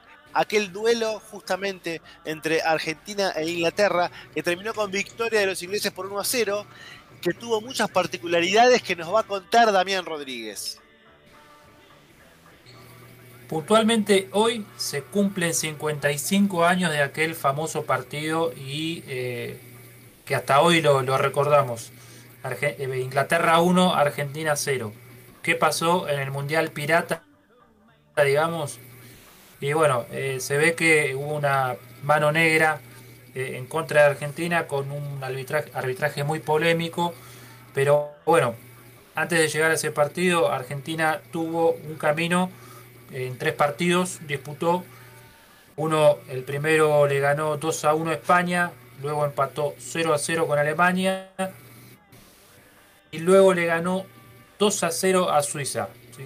Mundial con 16 equipos, no con 32 como ahora. ¿sí? Eh, en cuartos de final enfrentó a Inglaterra. ¿sí? ¿Qué pasó en este partido? Todo se iba disputando de buena manera hasta que en el minuto 36 el árbitro alemán Rudolf Kreitrey expulsó a Ratín, pero por un motivo muy particular. Eh, no sé si quieren dar alguna pista a ustedes o de repente saben algo. Yo tenía algo de información borrosa de- del idioma del arbitraje, algo así. Eh, algo por el estilo, pero lo que eh, más tarde declaró el árbitro que lo expulsó por su mirada, porque sintió que con la mirada de Ratín eh, lo estaba agrediendo verbalmente. Solamente por la mirada lo expulsó. Oh, pero ¿qué, qué le Recordemos-? Pará, que me, me- me hace acordar a la película de Ben Stiller, ¿cómo era, muchachos? Eh, Zulander, que le que la mirada Claro. asesina, ¿no? Sí, sí, sí, pero bueno, eh, como te comentaba hace un rato, fue un mu- mundial pirata donde eh, Inglaterra elegía a los árbitros a dedo y bueno, eh, de esta forma, en un arbitraje polémico, Ratín fue expulsado. Pero, a ver, eh, a- me- existían las tarjetas... sí, decime. no, que trato de contextualizar, ¿no? Que ahora nos estamos quejando del, del- de la línea del bar, etcétera. Mirá en ese momento que, que, que no había tarjeta siquiera, porque me acuerdo que el 5 no, no Styles era un, gol- un golpeador asesino que jugaba en Inglaterra. eh, y, y- y uno, uno lo ve hoy inviable, ¿no? Lo, lo echa porque lo mira mal directamente, una cosa de locos. Eh, aparte lo declaró él mismo, ¿sí? Eh, no, no es que eh, fue un, un rumor. Él mismo declaró luego el partido que, que lo echó por la mirada, por la forma en que lo, lo miró. Pero bueno, eh, así se ve que eran las cosas en esos tiempos y más de visitante y con el país organizador eh, eh, eh, de la Copa, ¿no? Y con la reina del Eh, palco. Exactamente. Eh, todo se ve que fue una confusión entre Ratín y, y- y el árbitro porque uno no hablaba inglés, el otro no hablaba castellano, así que se ve que no se entendieron muy bien. El árbitro le hizo la seña que se vaya hacia afuera. Ratín no entendía nada, por lo que tuvo que venir un intérprete para decirle que el árbitro lo había expulsado. ¿sí? Eh, recordemos que no había tarjeta, ¿no? Qué locura, qué locura. Y después, Dami, yo lo que sí me acuerdo, que lo, lo he visto hasta en alguna publicidad, es un gesto de Ratín, eh, que lo hablábamos con Turche también al principio, o, o en una reunión, en una charla fuera de aire, un gesto de Ratín con uno de, los de los banderines. Exactamente, porque en el famoso, en, o en los banderines, mejor dicho, había eh, colgadas las, las banderas de Gran Bretaña. Y lo que hizo Ratín una vez que se fue expulsado fue eh, agarrar las banderas y estrujarlas un poquito. ¿Qué pasó? La gente que estaba eh, mirando el partido, en lugar de tirarle chocolatines, como eh, en un principio contaba Ratín, empezó a gritarle animal, animal, animal. Bueno, todo desaforado. Y bueno, esa es la, parte de la historia de los mundiales y parte también de la historia del fútbol argentino. Se puede decir que ahí nace un poco la rivalidad futbolera entre Argentina e Inglaterra, que después se intensifica por cuestiones que no son deportivas y demás. Y calculo que sí, sí. Ahí ya empezó la polémica y bueno, eh, hasta el día de hoy por otras cuestiones también, ¿no? Yo por eso les digo en el fondo, yo quería que si se jugase, un- si se jugara, creo que se va a jugar el partido con Italia, por esa Copa especie intercontinental de, de, de- de selecciones, yo un poquito quería que sea Inglaterra por el, por esta, cu- por esta rivalidad. Me parecía que podía ser un poco más rico, ¿no? Eh, pero bueno, quizás Maradona desde donde esté eligió que sea su segunda casa, Italia, su segundo país. Y bueno, eh, la copa que lleva su nombre eh, se Italia. jugará con sus dos selecciones predilectas, claro. Eh, Elian, bueno, Dami, sí, eh, mira, acá nos dice Oscar de, Elian, Ur- de Urquiza. Perdóname, lo último. dale, dale, Damián, dale. Perdona, Elian, lo último que, que te quería decir. eh, ese no fue el mundial en donde en la final Inglaterra eh, hace un gol, o mejor dicho, le marcan un gol a favor a Inglaterra, eh, donde la pelota no había entrado, ¿puede ser? sí, en realidad, eh, ¿En la para ser honestos, para ser honestos, no hay, yo no tengo, tengo el video de ese mundial a color, es el primer mundial que se puede ver a color. No hay ninguna imagen que demuestre ni que entró ni que no entró. Es un cabezazo de Jeffrey Hurst, que es el único, el máximo goleador de un mundial en un mismo mundial, digamos, el récord en la misma copa. Eh, Jeffrey Hurst, no me acuerdo qué club jugaba en Inglaterra, cabecea, pega en el travesaño y pica en la línea, y algunos dicen que adentro, otros afuera, la imagen congelada no termina de ser lo suficientemente nítida, pero eh, digamos que si hubiese habido VAR o el chip del goal no goal, eh, quizás se hubiese resuelto. Es polémico, para mí no entró, pero no, no estoy 100% seguro. Bueno, acá dice Lo viste en justamente. HD por lo que veo, porque No, no, yo lo vi en, en- no, lo tengo en mis, en, mi- en mi archivo. Tengo, tengo, tengo una pequeña eh, videoteca de fútbol. mirá vos. Dami, eh, digo, Dani, tenías mensaje. perdón. Exactamente, justamente hablando de este tema sobre el Mundial, dice Oscar de Urquiza, ¿qué choreo fue el Mundial de 66 en Inglaterra? Pusieron un alemán para Ar- Inglaterra-Argentina y un inglés en Alemania-Uruguay. Obvio, quedaron los dos afuera y después le cobraron gol fantasma eh, en la final contra la propia Alemania. Y Ricardo... Claro, Este es el gol que decíamos justo recién. Exactamente. Y Ricardo de Valvanena eh, reca- eh, re- rescata algo de Ratín, que dice, aparte de la de las banderas, no quería salir y se sentó en la alfombra de la reina. Un capo.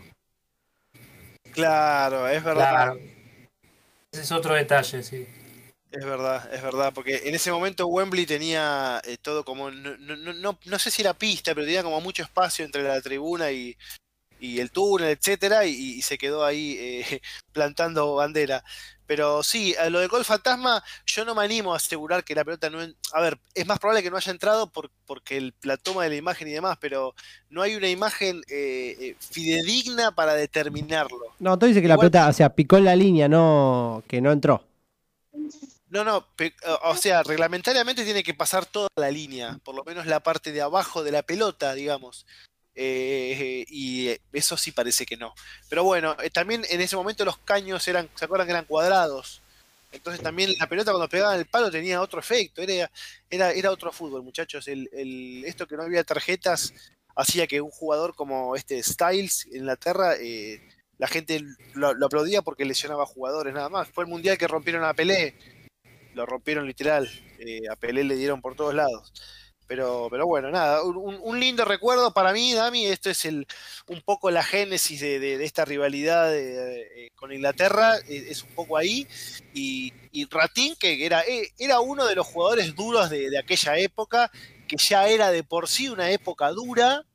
Eh, Imagínate Ratín. Tenía muy buen plantel Argentina. Sí, sí, sí. sí. Eh, a ver, no me acuerdo, ¿vos, vos- vos tenés algunos jugadores ahí salpicados? Eh, que recuerde Perfumo, Albrecht, eh, Marzolini, Pastoriza.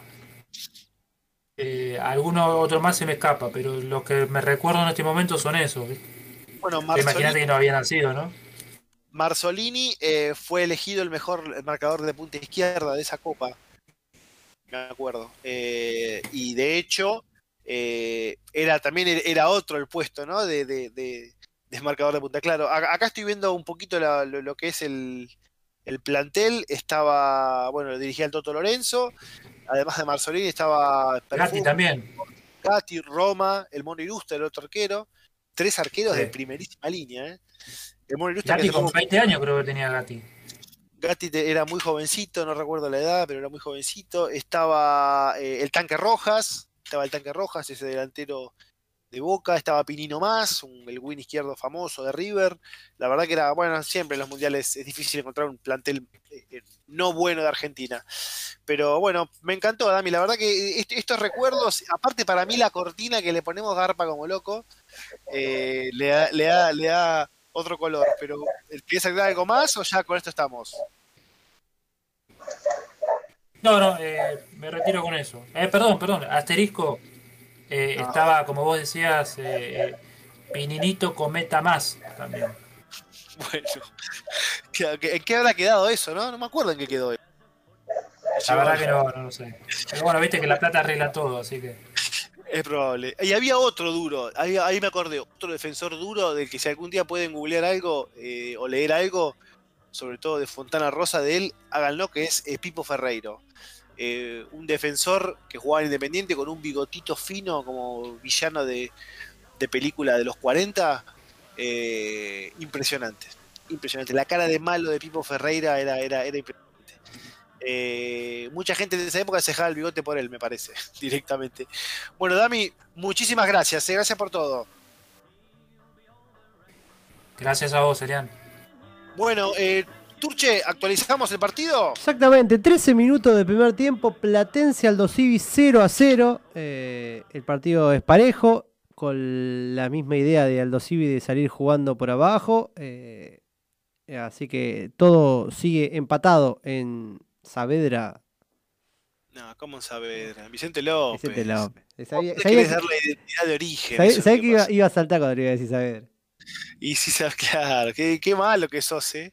Un día tenemos que hablar del verdadero de qué barrio sos, porque se lo han cantado mucho a San Lorenzo históricamente, pero le aplica a muchos clubes, ¿eh? O sea, A geográficamente, varios, eh, a varios, a varios clubes. geográficamente hablando, el de qué barrio sos le aplica a, a- a muchos clubes. Un día vamos a hacer un, un especial de, de- de qué barrio sos directamente. Bueno, hacemos, muchachos, el último relevo y yo los dejo en, la compañía de Daniel Turcheto con los Mellis y las nuevas secciones que tenemos, que también hay mucha tela para cortar de lo que fue la pelea el sábado, de la mano de, de Alexi, que nos va a comentar todo. Muchas gracias, muchachos. Los dejo en manos de Turche. Abrazo grande. Quédense hasta las 22 en la misma línea.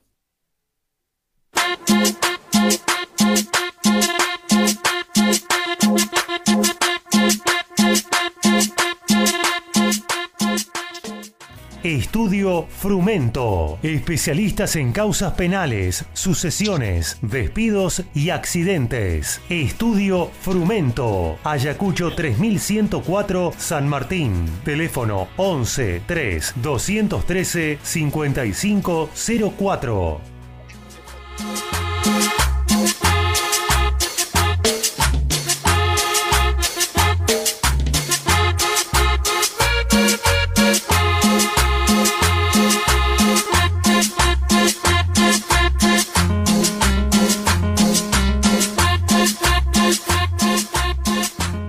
Bueno, seguimos nueve y media de la noche, eh, aquí en la misma línea. Eh, estamos con Damián y con Gonzalo para transitar la última media hora del programa.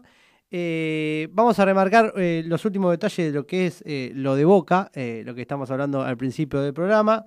La última postura del plantel es no po- posponer a, a los juveniles. Están buscando la vuelta. Damián Gonzalo, si están ahí. De, de no jugar con, con los juveniles, aunque hasta último momento van a intentar con los titulares. Sí, eh, no se entiende, bueno, mejor dicho, sí se entiende, pero eh, lo del corredor sanitario, lo que pidió Boca no, al final no, no se lo autorizaron, así que se va a tener que presentar a jugar de alguna forma y tendrán, calculo que van a salir los pibes a jugar y a poner la cara. Eh, no sé cómo hará Russo o quién dirigirá mañana, si Batalia, si alguna otra persona, la verdad que no, no, no sé cómo harán, ¿no, no, Turche? Es el, el equipo de reserva que justamente hoy jugó con Banfield y, que ganaron lo- los pibes eh, de la reserva. Así que en caso de presentarse mañana, lo harán con los eh, chicos de la reserva dirigido por Sebastián Bataglia y algunos de, de la cuarta división. Así Calculo que va a poner muchos juveniles porque no, no, le va a quedar otra. ¿Cuán- en- no sé cuántos jugadores viajaron a Brasil. Los 24 de la y lista. Si son profesionales todos o no. Claro, no, la lis- lo que fueron a, la- a lo que fueron a Brasil no, no van a poder estar. Eh, si Boca llega a presentar con los que están en reserva los ocho jugadores eh, profesionales que, que pide el, el reglamento de AFA. Por eso, en ese caso, Si no me AFA equivoco, tendrá que va a poder Boca presentar. juega, el, juega contra Banfield mañana y el martes juega también contra San Lorenzo. Exactamente, esos dos Y hay fecha partidos. entre semana. Exactamente, esos dos partidos Boca lo va a tener que, en caso de, de jugarlo, eh, los dos, eh, con los chicos de, de la reserva y la, eh, la suma de Cardona, ¿no? Que ya está habilitado.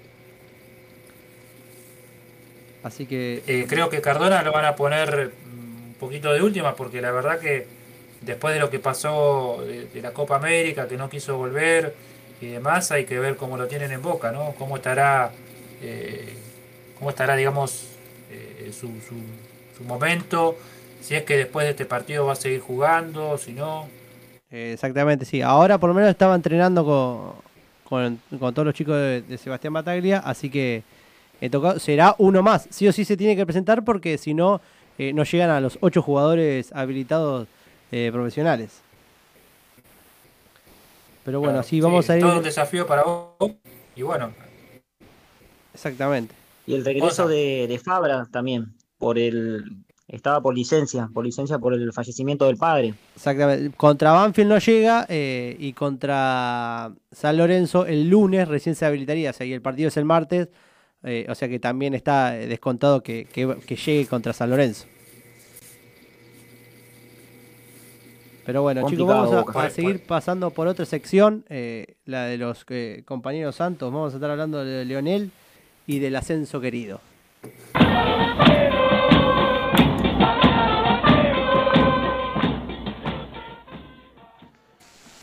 Cuando hablamos de Bahía Blanca, nos referimos a un lugar con tradición, con cultura, con geografía y por sobre todo con raíces de pueblo.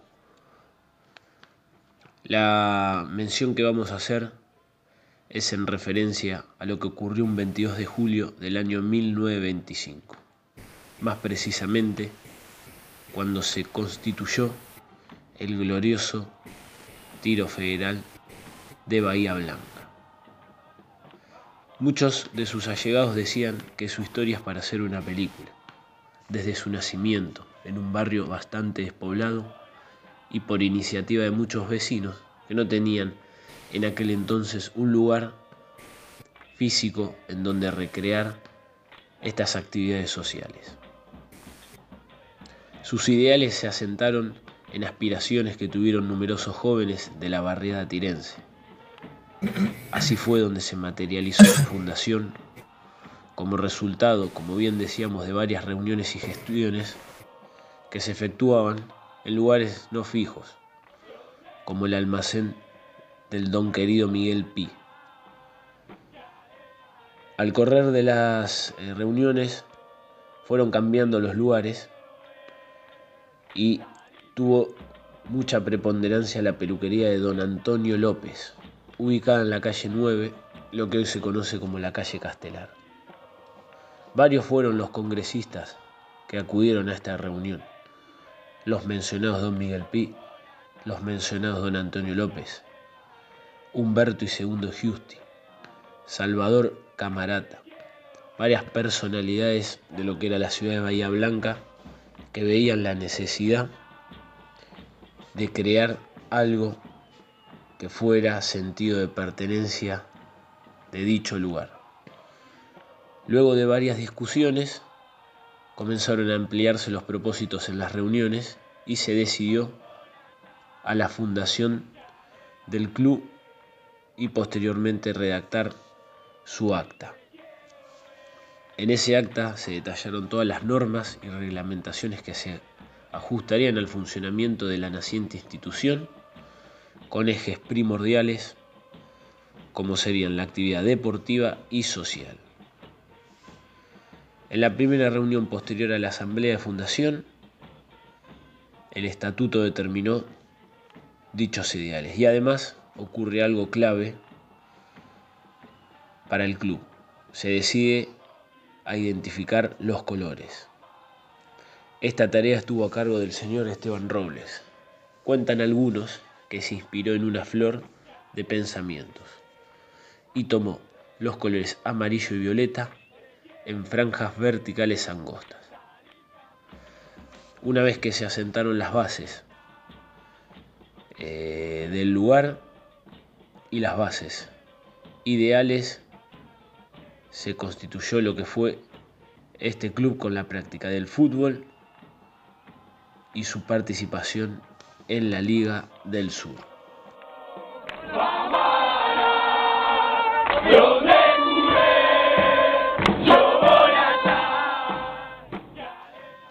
En materia institucional, nuestro querido Tiro Federal de Bahía Blanca tiene una sede social ubicada en la calle Newton 1180. El predio cuenta con un lugar de privilegio. La institución Aureo Violeta es, por infraestructura y organización, un ejemplo a imitar. Dicho lugar encontramos dos canchas de bochas con piso sintético, fogón, amplias oficinas, gimnasio y el estadio de fútbol conocido como Nofre Pirrón en donde se desarrollan verdaderas batallas. Dicho lugar fue adquirido en el año 1929 por el club al tratarse de un lugar en donde se asentaban terrenos baldíos.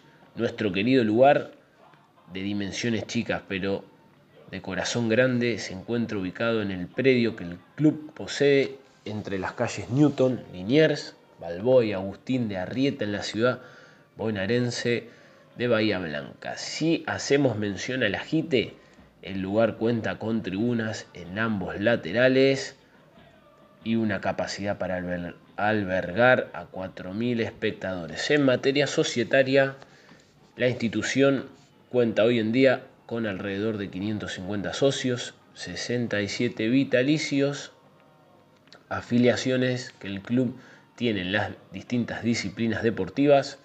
En la parte futbolística tenemos la Liga del Sur de Bahía Blanca, el Federal B, Asociación Bahiense de Bochas, Asociación Bahiense de Patín y Asociación Bahiense de Atletismo.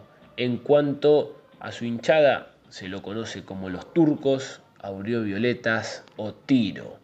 La barra brava, identificada con el número 7, representada por los barrios Anchorena, Tiro Federal, Sánchez Elías, Rosendo López, una parte de ese barrio, Parque Independencia y parte del centro de Bahía Blanca. Enemigos de esta hinchada son varios, eterno rival como Villa Mitre, Bella Vista y Liniers, todos de Bahía Blanca, Comercial de Ingeniero White e Independiente de Neuquén. Amistades, el club no posee y hace alusión a esta, a esta situación en los diferentes partidos en donde saca banderas que dicen que nunca han hecho amistades.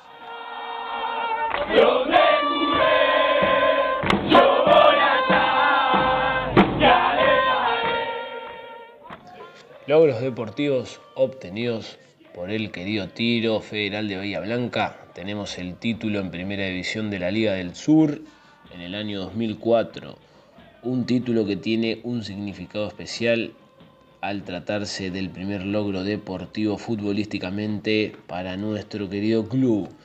Otro momento histórico es el ascenso al Federal A.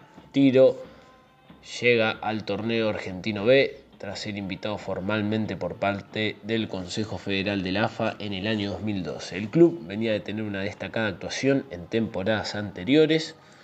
Una vez transcurrido el torneo de la transición, el cual se denominó Torneo Federal B, del 2014 integró la zona 3 finalizando en la tercera posición tras 12 jornadas. En los cuartos de final se tuvo que enfrentar a Cruz del Sur de Bariloche en una electrizante definición desde el punto de penal. En la semi consiguió vencer a su archirrival Villa Mitre Bahía Blanca con un resultado global de 2 a 1.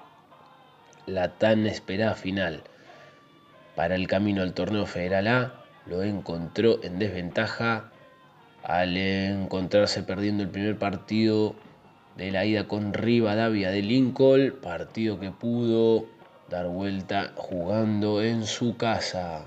Algunos datos a tener en cuenta del club, temporadas disputadas en primera y segunda división, no cuenta con ninguna, tercera división, como ya mencionamos el ascenso al torneo federal A del 2015, temporadas en cuarta división, torneo argentino B, dos oportunidades, 2012-2013, 2013-2014, torneo federal B, dos momentos, 2014-2016, temporadas en quinta división, los torneos del interior en tres momentos, 2005, 2009, 2012. Actualmente el club se encuentra participando en la Liga del Sur de Bahía Blanca y en paralelo en el torneo federal B, tercera división del fútbol argentino.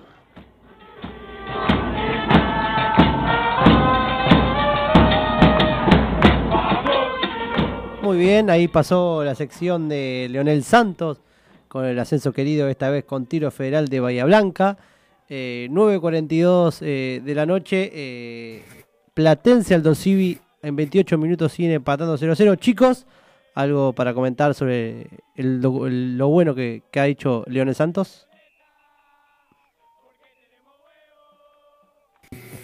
Eh, no, muy buen informe y bueno, eh, repasando un poquito la, historia de, de- de un club que por ahí no, no es tan conocido, pero que obviamente eh, uno se siente identificado por ahí en los clubes de barrio que, que tiene cerca, ¿no?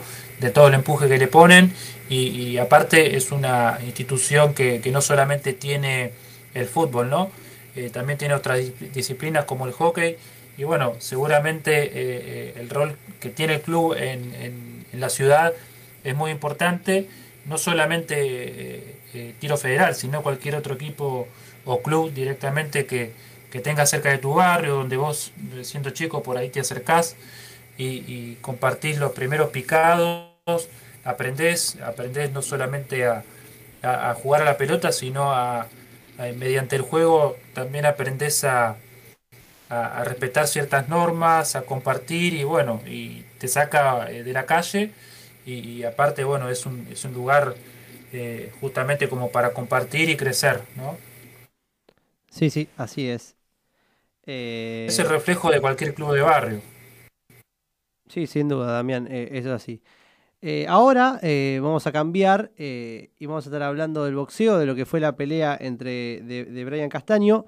Y qué mejor que presentarlo a él a Alexis Santos, el especializado que tiene en la misma línea de boxeo. Así que vamos a estar escuchando lo que dijo el resumen de la pelea.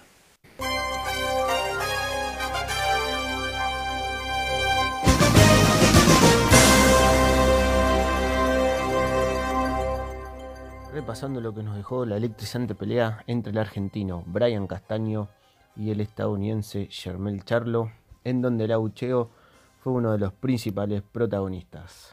A pesar de que el estadounidense había sido amplio dominador en los tres rounds finales, no había forma de que los puntos le alcanzaran para ni siquiera arañar un empate, más aún sin haber tirado contra la lona ni una vez a Brian Castaño. Con este resultado, los cuatro cinturones que estaban en juego volvieron a sus dueños de origen y todo quedó en la nada.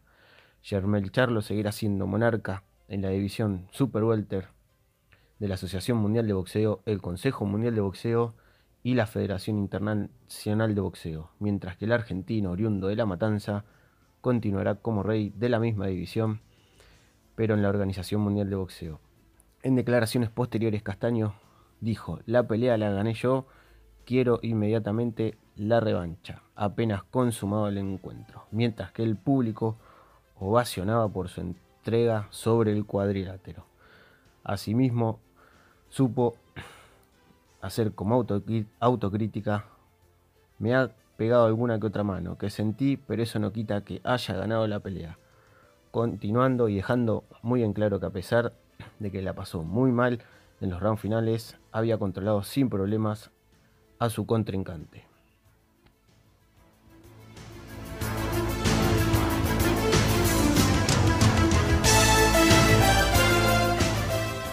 En cuanto a lo que nos dejó el combate, hay que dejar en claro que Castaño tuvo una de las mejores presentaciones de toda su carrera deportiva.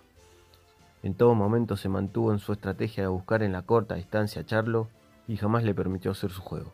El buen uso del jab y sobre todo de la potencia en sus combinaciones comenzaron a hacer crecer el boxeo del oriundo de la matanza, que en el final de, de un opaco tercer round tuvo su mejor momento cuando se despertó y con dos bombazos certeros, más que nada un cross de izquierda, puso a temblar contra las cuerdas al estadounidense que lo salvó la campana. Castaño, fiel a sus convicciones, venía sólido, sin abandonar su libreto, hasta finalizado el noveno round. Desde su esquina le gritaron, está muerto, no puede más. Subestimando un poco el poder real que ostenta Charlo, quien salió a matar o morir en el décimo round y por primera vez empezó a conectar prácticamente todo lo que tiraba hacia el cuerpo del argentino. El argentino tambaleó en los últimos rounds, no se pudo afianzar en la lona y sus piernas ya evidenciaban una falta de firmeza. Aguantó como pudo y sin perjuicio fiel a sus convicciones, sacó todo lo que tenía en los últimos rounds. Aquí creo que la pelea, más que nada, se le escapó a Castaño en los últimos tres rounds. Del primero al, al octavo casi noveno un- una pelea perfecta, dominando ampliamente a, a Charlo, que es el boxeo que no le gusta. Charlo hasta ahora no ha peleado con, con un boxeador de la talla o de la magnitud, o más que nada del- de, la, eh, de la presión que tiene Castaño, y eso Castaño lo hizo, lo hizo ver en, en su boxeo. En fin, el argentino aguantó como pudo y en líneas generales hizo una sólida pelea que se le escapó por muy poquito la posibilidad de ser el primer latinoamericano en ser monarca en una división.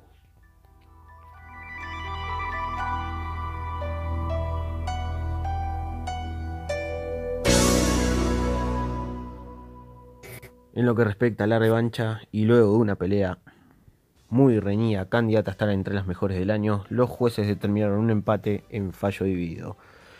Quien inmediatamente tomó la posta fue Brian Castaño, quien aceptó el desafío de revancha inmediata. Incluso lo reclamó cuando todavía estaba sobre el cuadrilátero.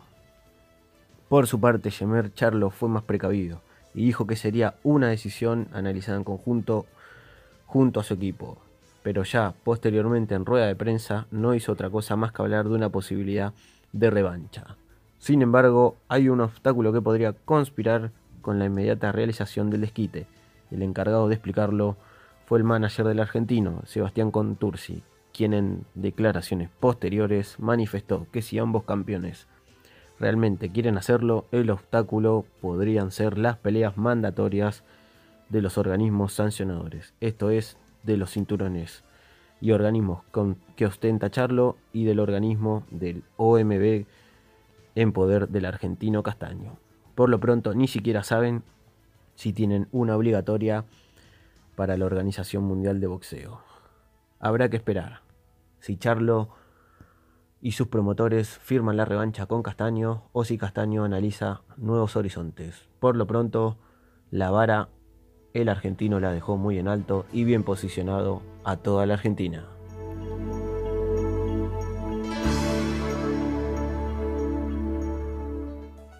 En lo que respecta a los Juegos Olímpicos de Tokio 2020 y luego de sumarse Brian Arregui y Dayana Sánchez, se definió el cronograma de los argentinos en la disciplina de boxeo.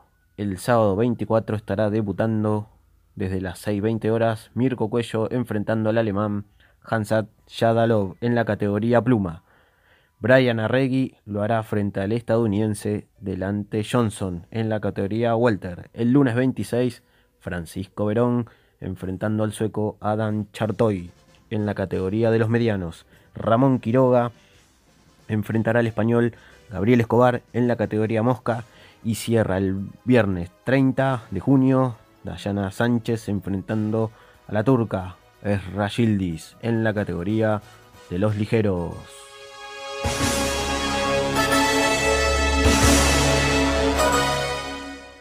En la disciplina que más medallas doradas le ha dado la República Argentina, la actividad boxística comenzará el próximo sábado en el estadio Arena Cocubicán, popularmente reconocido como el Salón del Sumo. Fecha hasta el 8 de agosto que será el cierre de los Juegos Olímpicos. El equipo argentino, comandado por el entrenador principal Fabricio Ni- Nieva y el entrenador asistente Daniel González, comandará al equipo nacional. Los argentinos deberán ganar en la disciplina de los masculinos tres combates para asegurarse una medalla, a excepción de Dayana Sánchez, que con dos triunfos se colgará una presea, dado que se vio favorecida en el sorteo al quedar bye, esto es pasar de fase sin combatir en primera ronda y avanzar directamente a segunda ronda, informó Alexis Santos en la misma línea.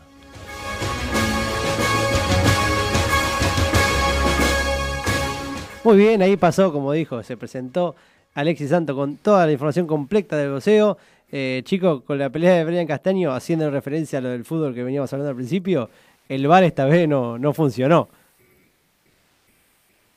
No, la verdad que eh, hay, hay una tarjeta que me llamó muchísimo la, la- atención, que es del puertorriqueño, que dio por ganador a Charlo por 117 a 111, si no recuerdo mal.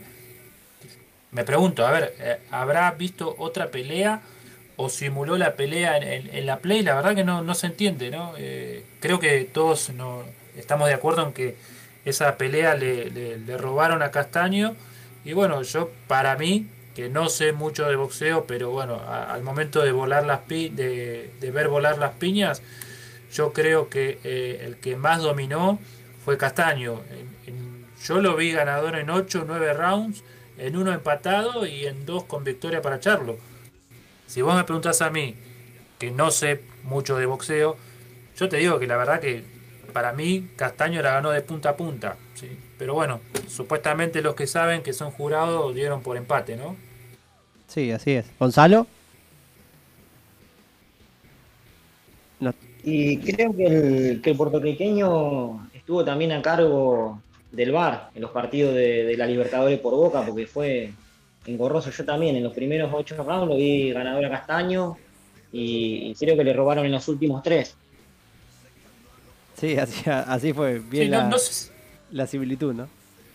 Eh, Turche, no sé si habrá algo técnico que ven los jurados, eh, no sé, alguna mano bien aplicada sobre el otro boxeador o no, pero que, que eso le haya dado más puntos a Charlo, pero no, no creo que eh, haya sido un factor determinante como para mínimo para que no, no haya ganado eh, Castaño. Un empate, digamos, un empate en el boxeo eh, es como que te empate en un, como un partido de rugby que te salga tam- también empatado. Es muy raro. Claro, es como el reglamento de que para, eh, para, para ganar la pelea, eh, si enfrentás al campeón, es- tenés que, que, que tiene que tiene que voltearlo.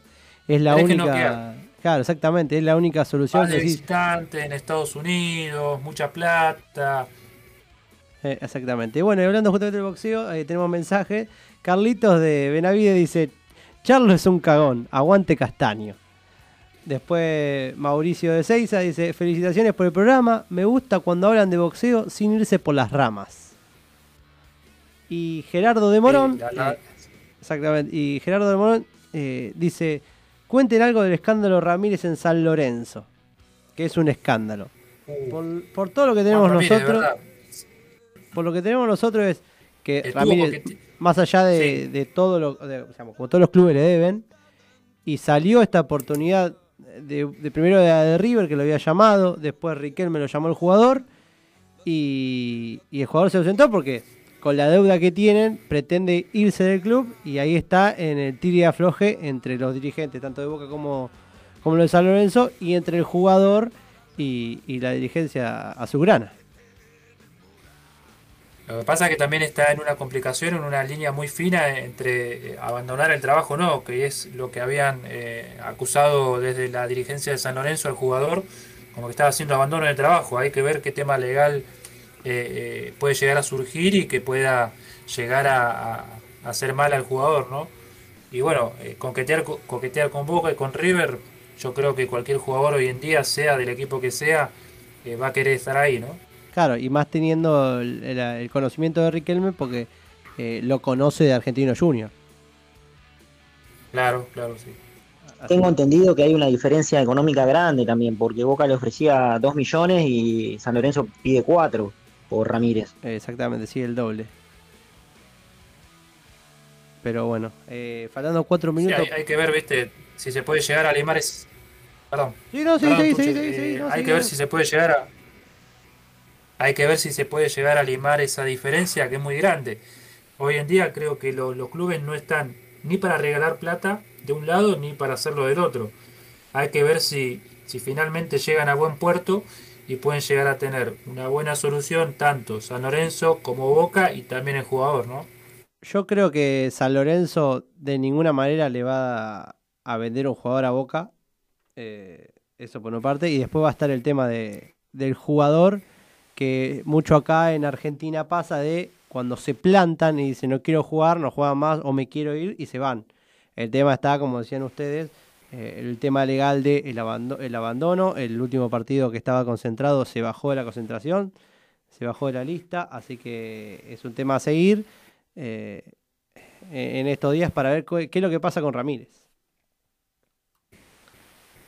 Sí, hay que ver cómo Estaría se bueno define que y lo- bueno, como vos decías.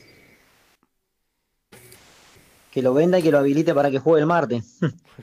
Cara, no todo rápido, no tiene que buscar 11 jugadores Boca.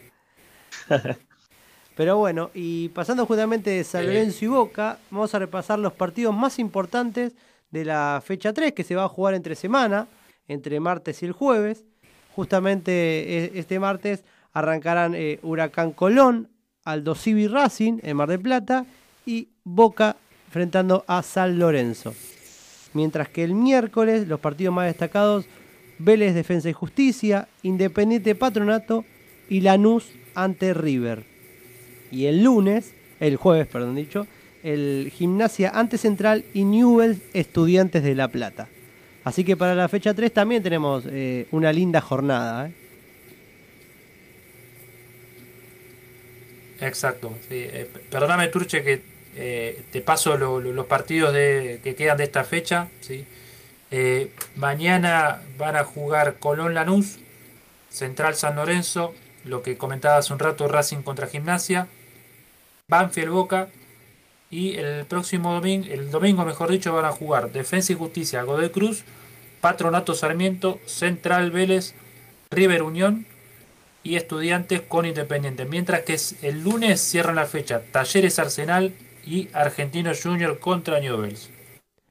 Así es, así es lo que será la fecha número 2 que se está disputando en estos precisos momentos, porque Platense y Aldo Civi, a falta de un minuto a terminar el primer tiempo, están empatando 0 a 0 eh, por la segunda fecha. Así que ya estamos llegando al final del programa. Le agradecemos a todos los oyentes que nos, que nos estuvieron escu- escuchando, a todos los compañeros, a, a, Lian, que ya por supuesto tiene que estar ahora en el rol de padre, por eso esta media hora tuvo que, eh, que dejar el programa y me dejó conduciendo este barco. A los Mellis, a Alexis y a Leonel por todo el aporte y nos estaremos encontrando el próximo viernes a las 20 horas en la misma línea por MG Radio.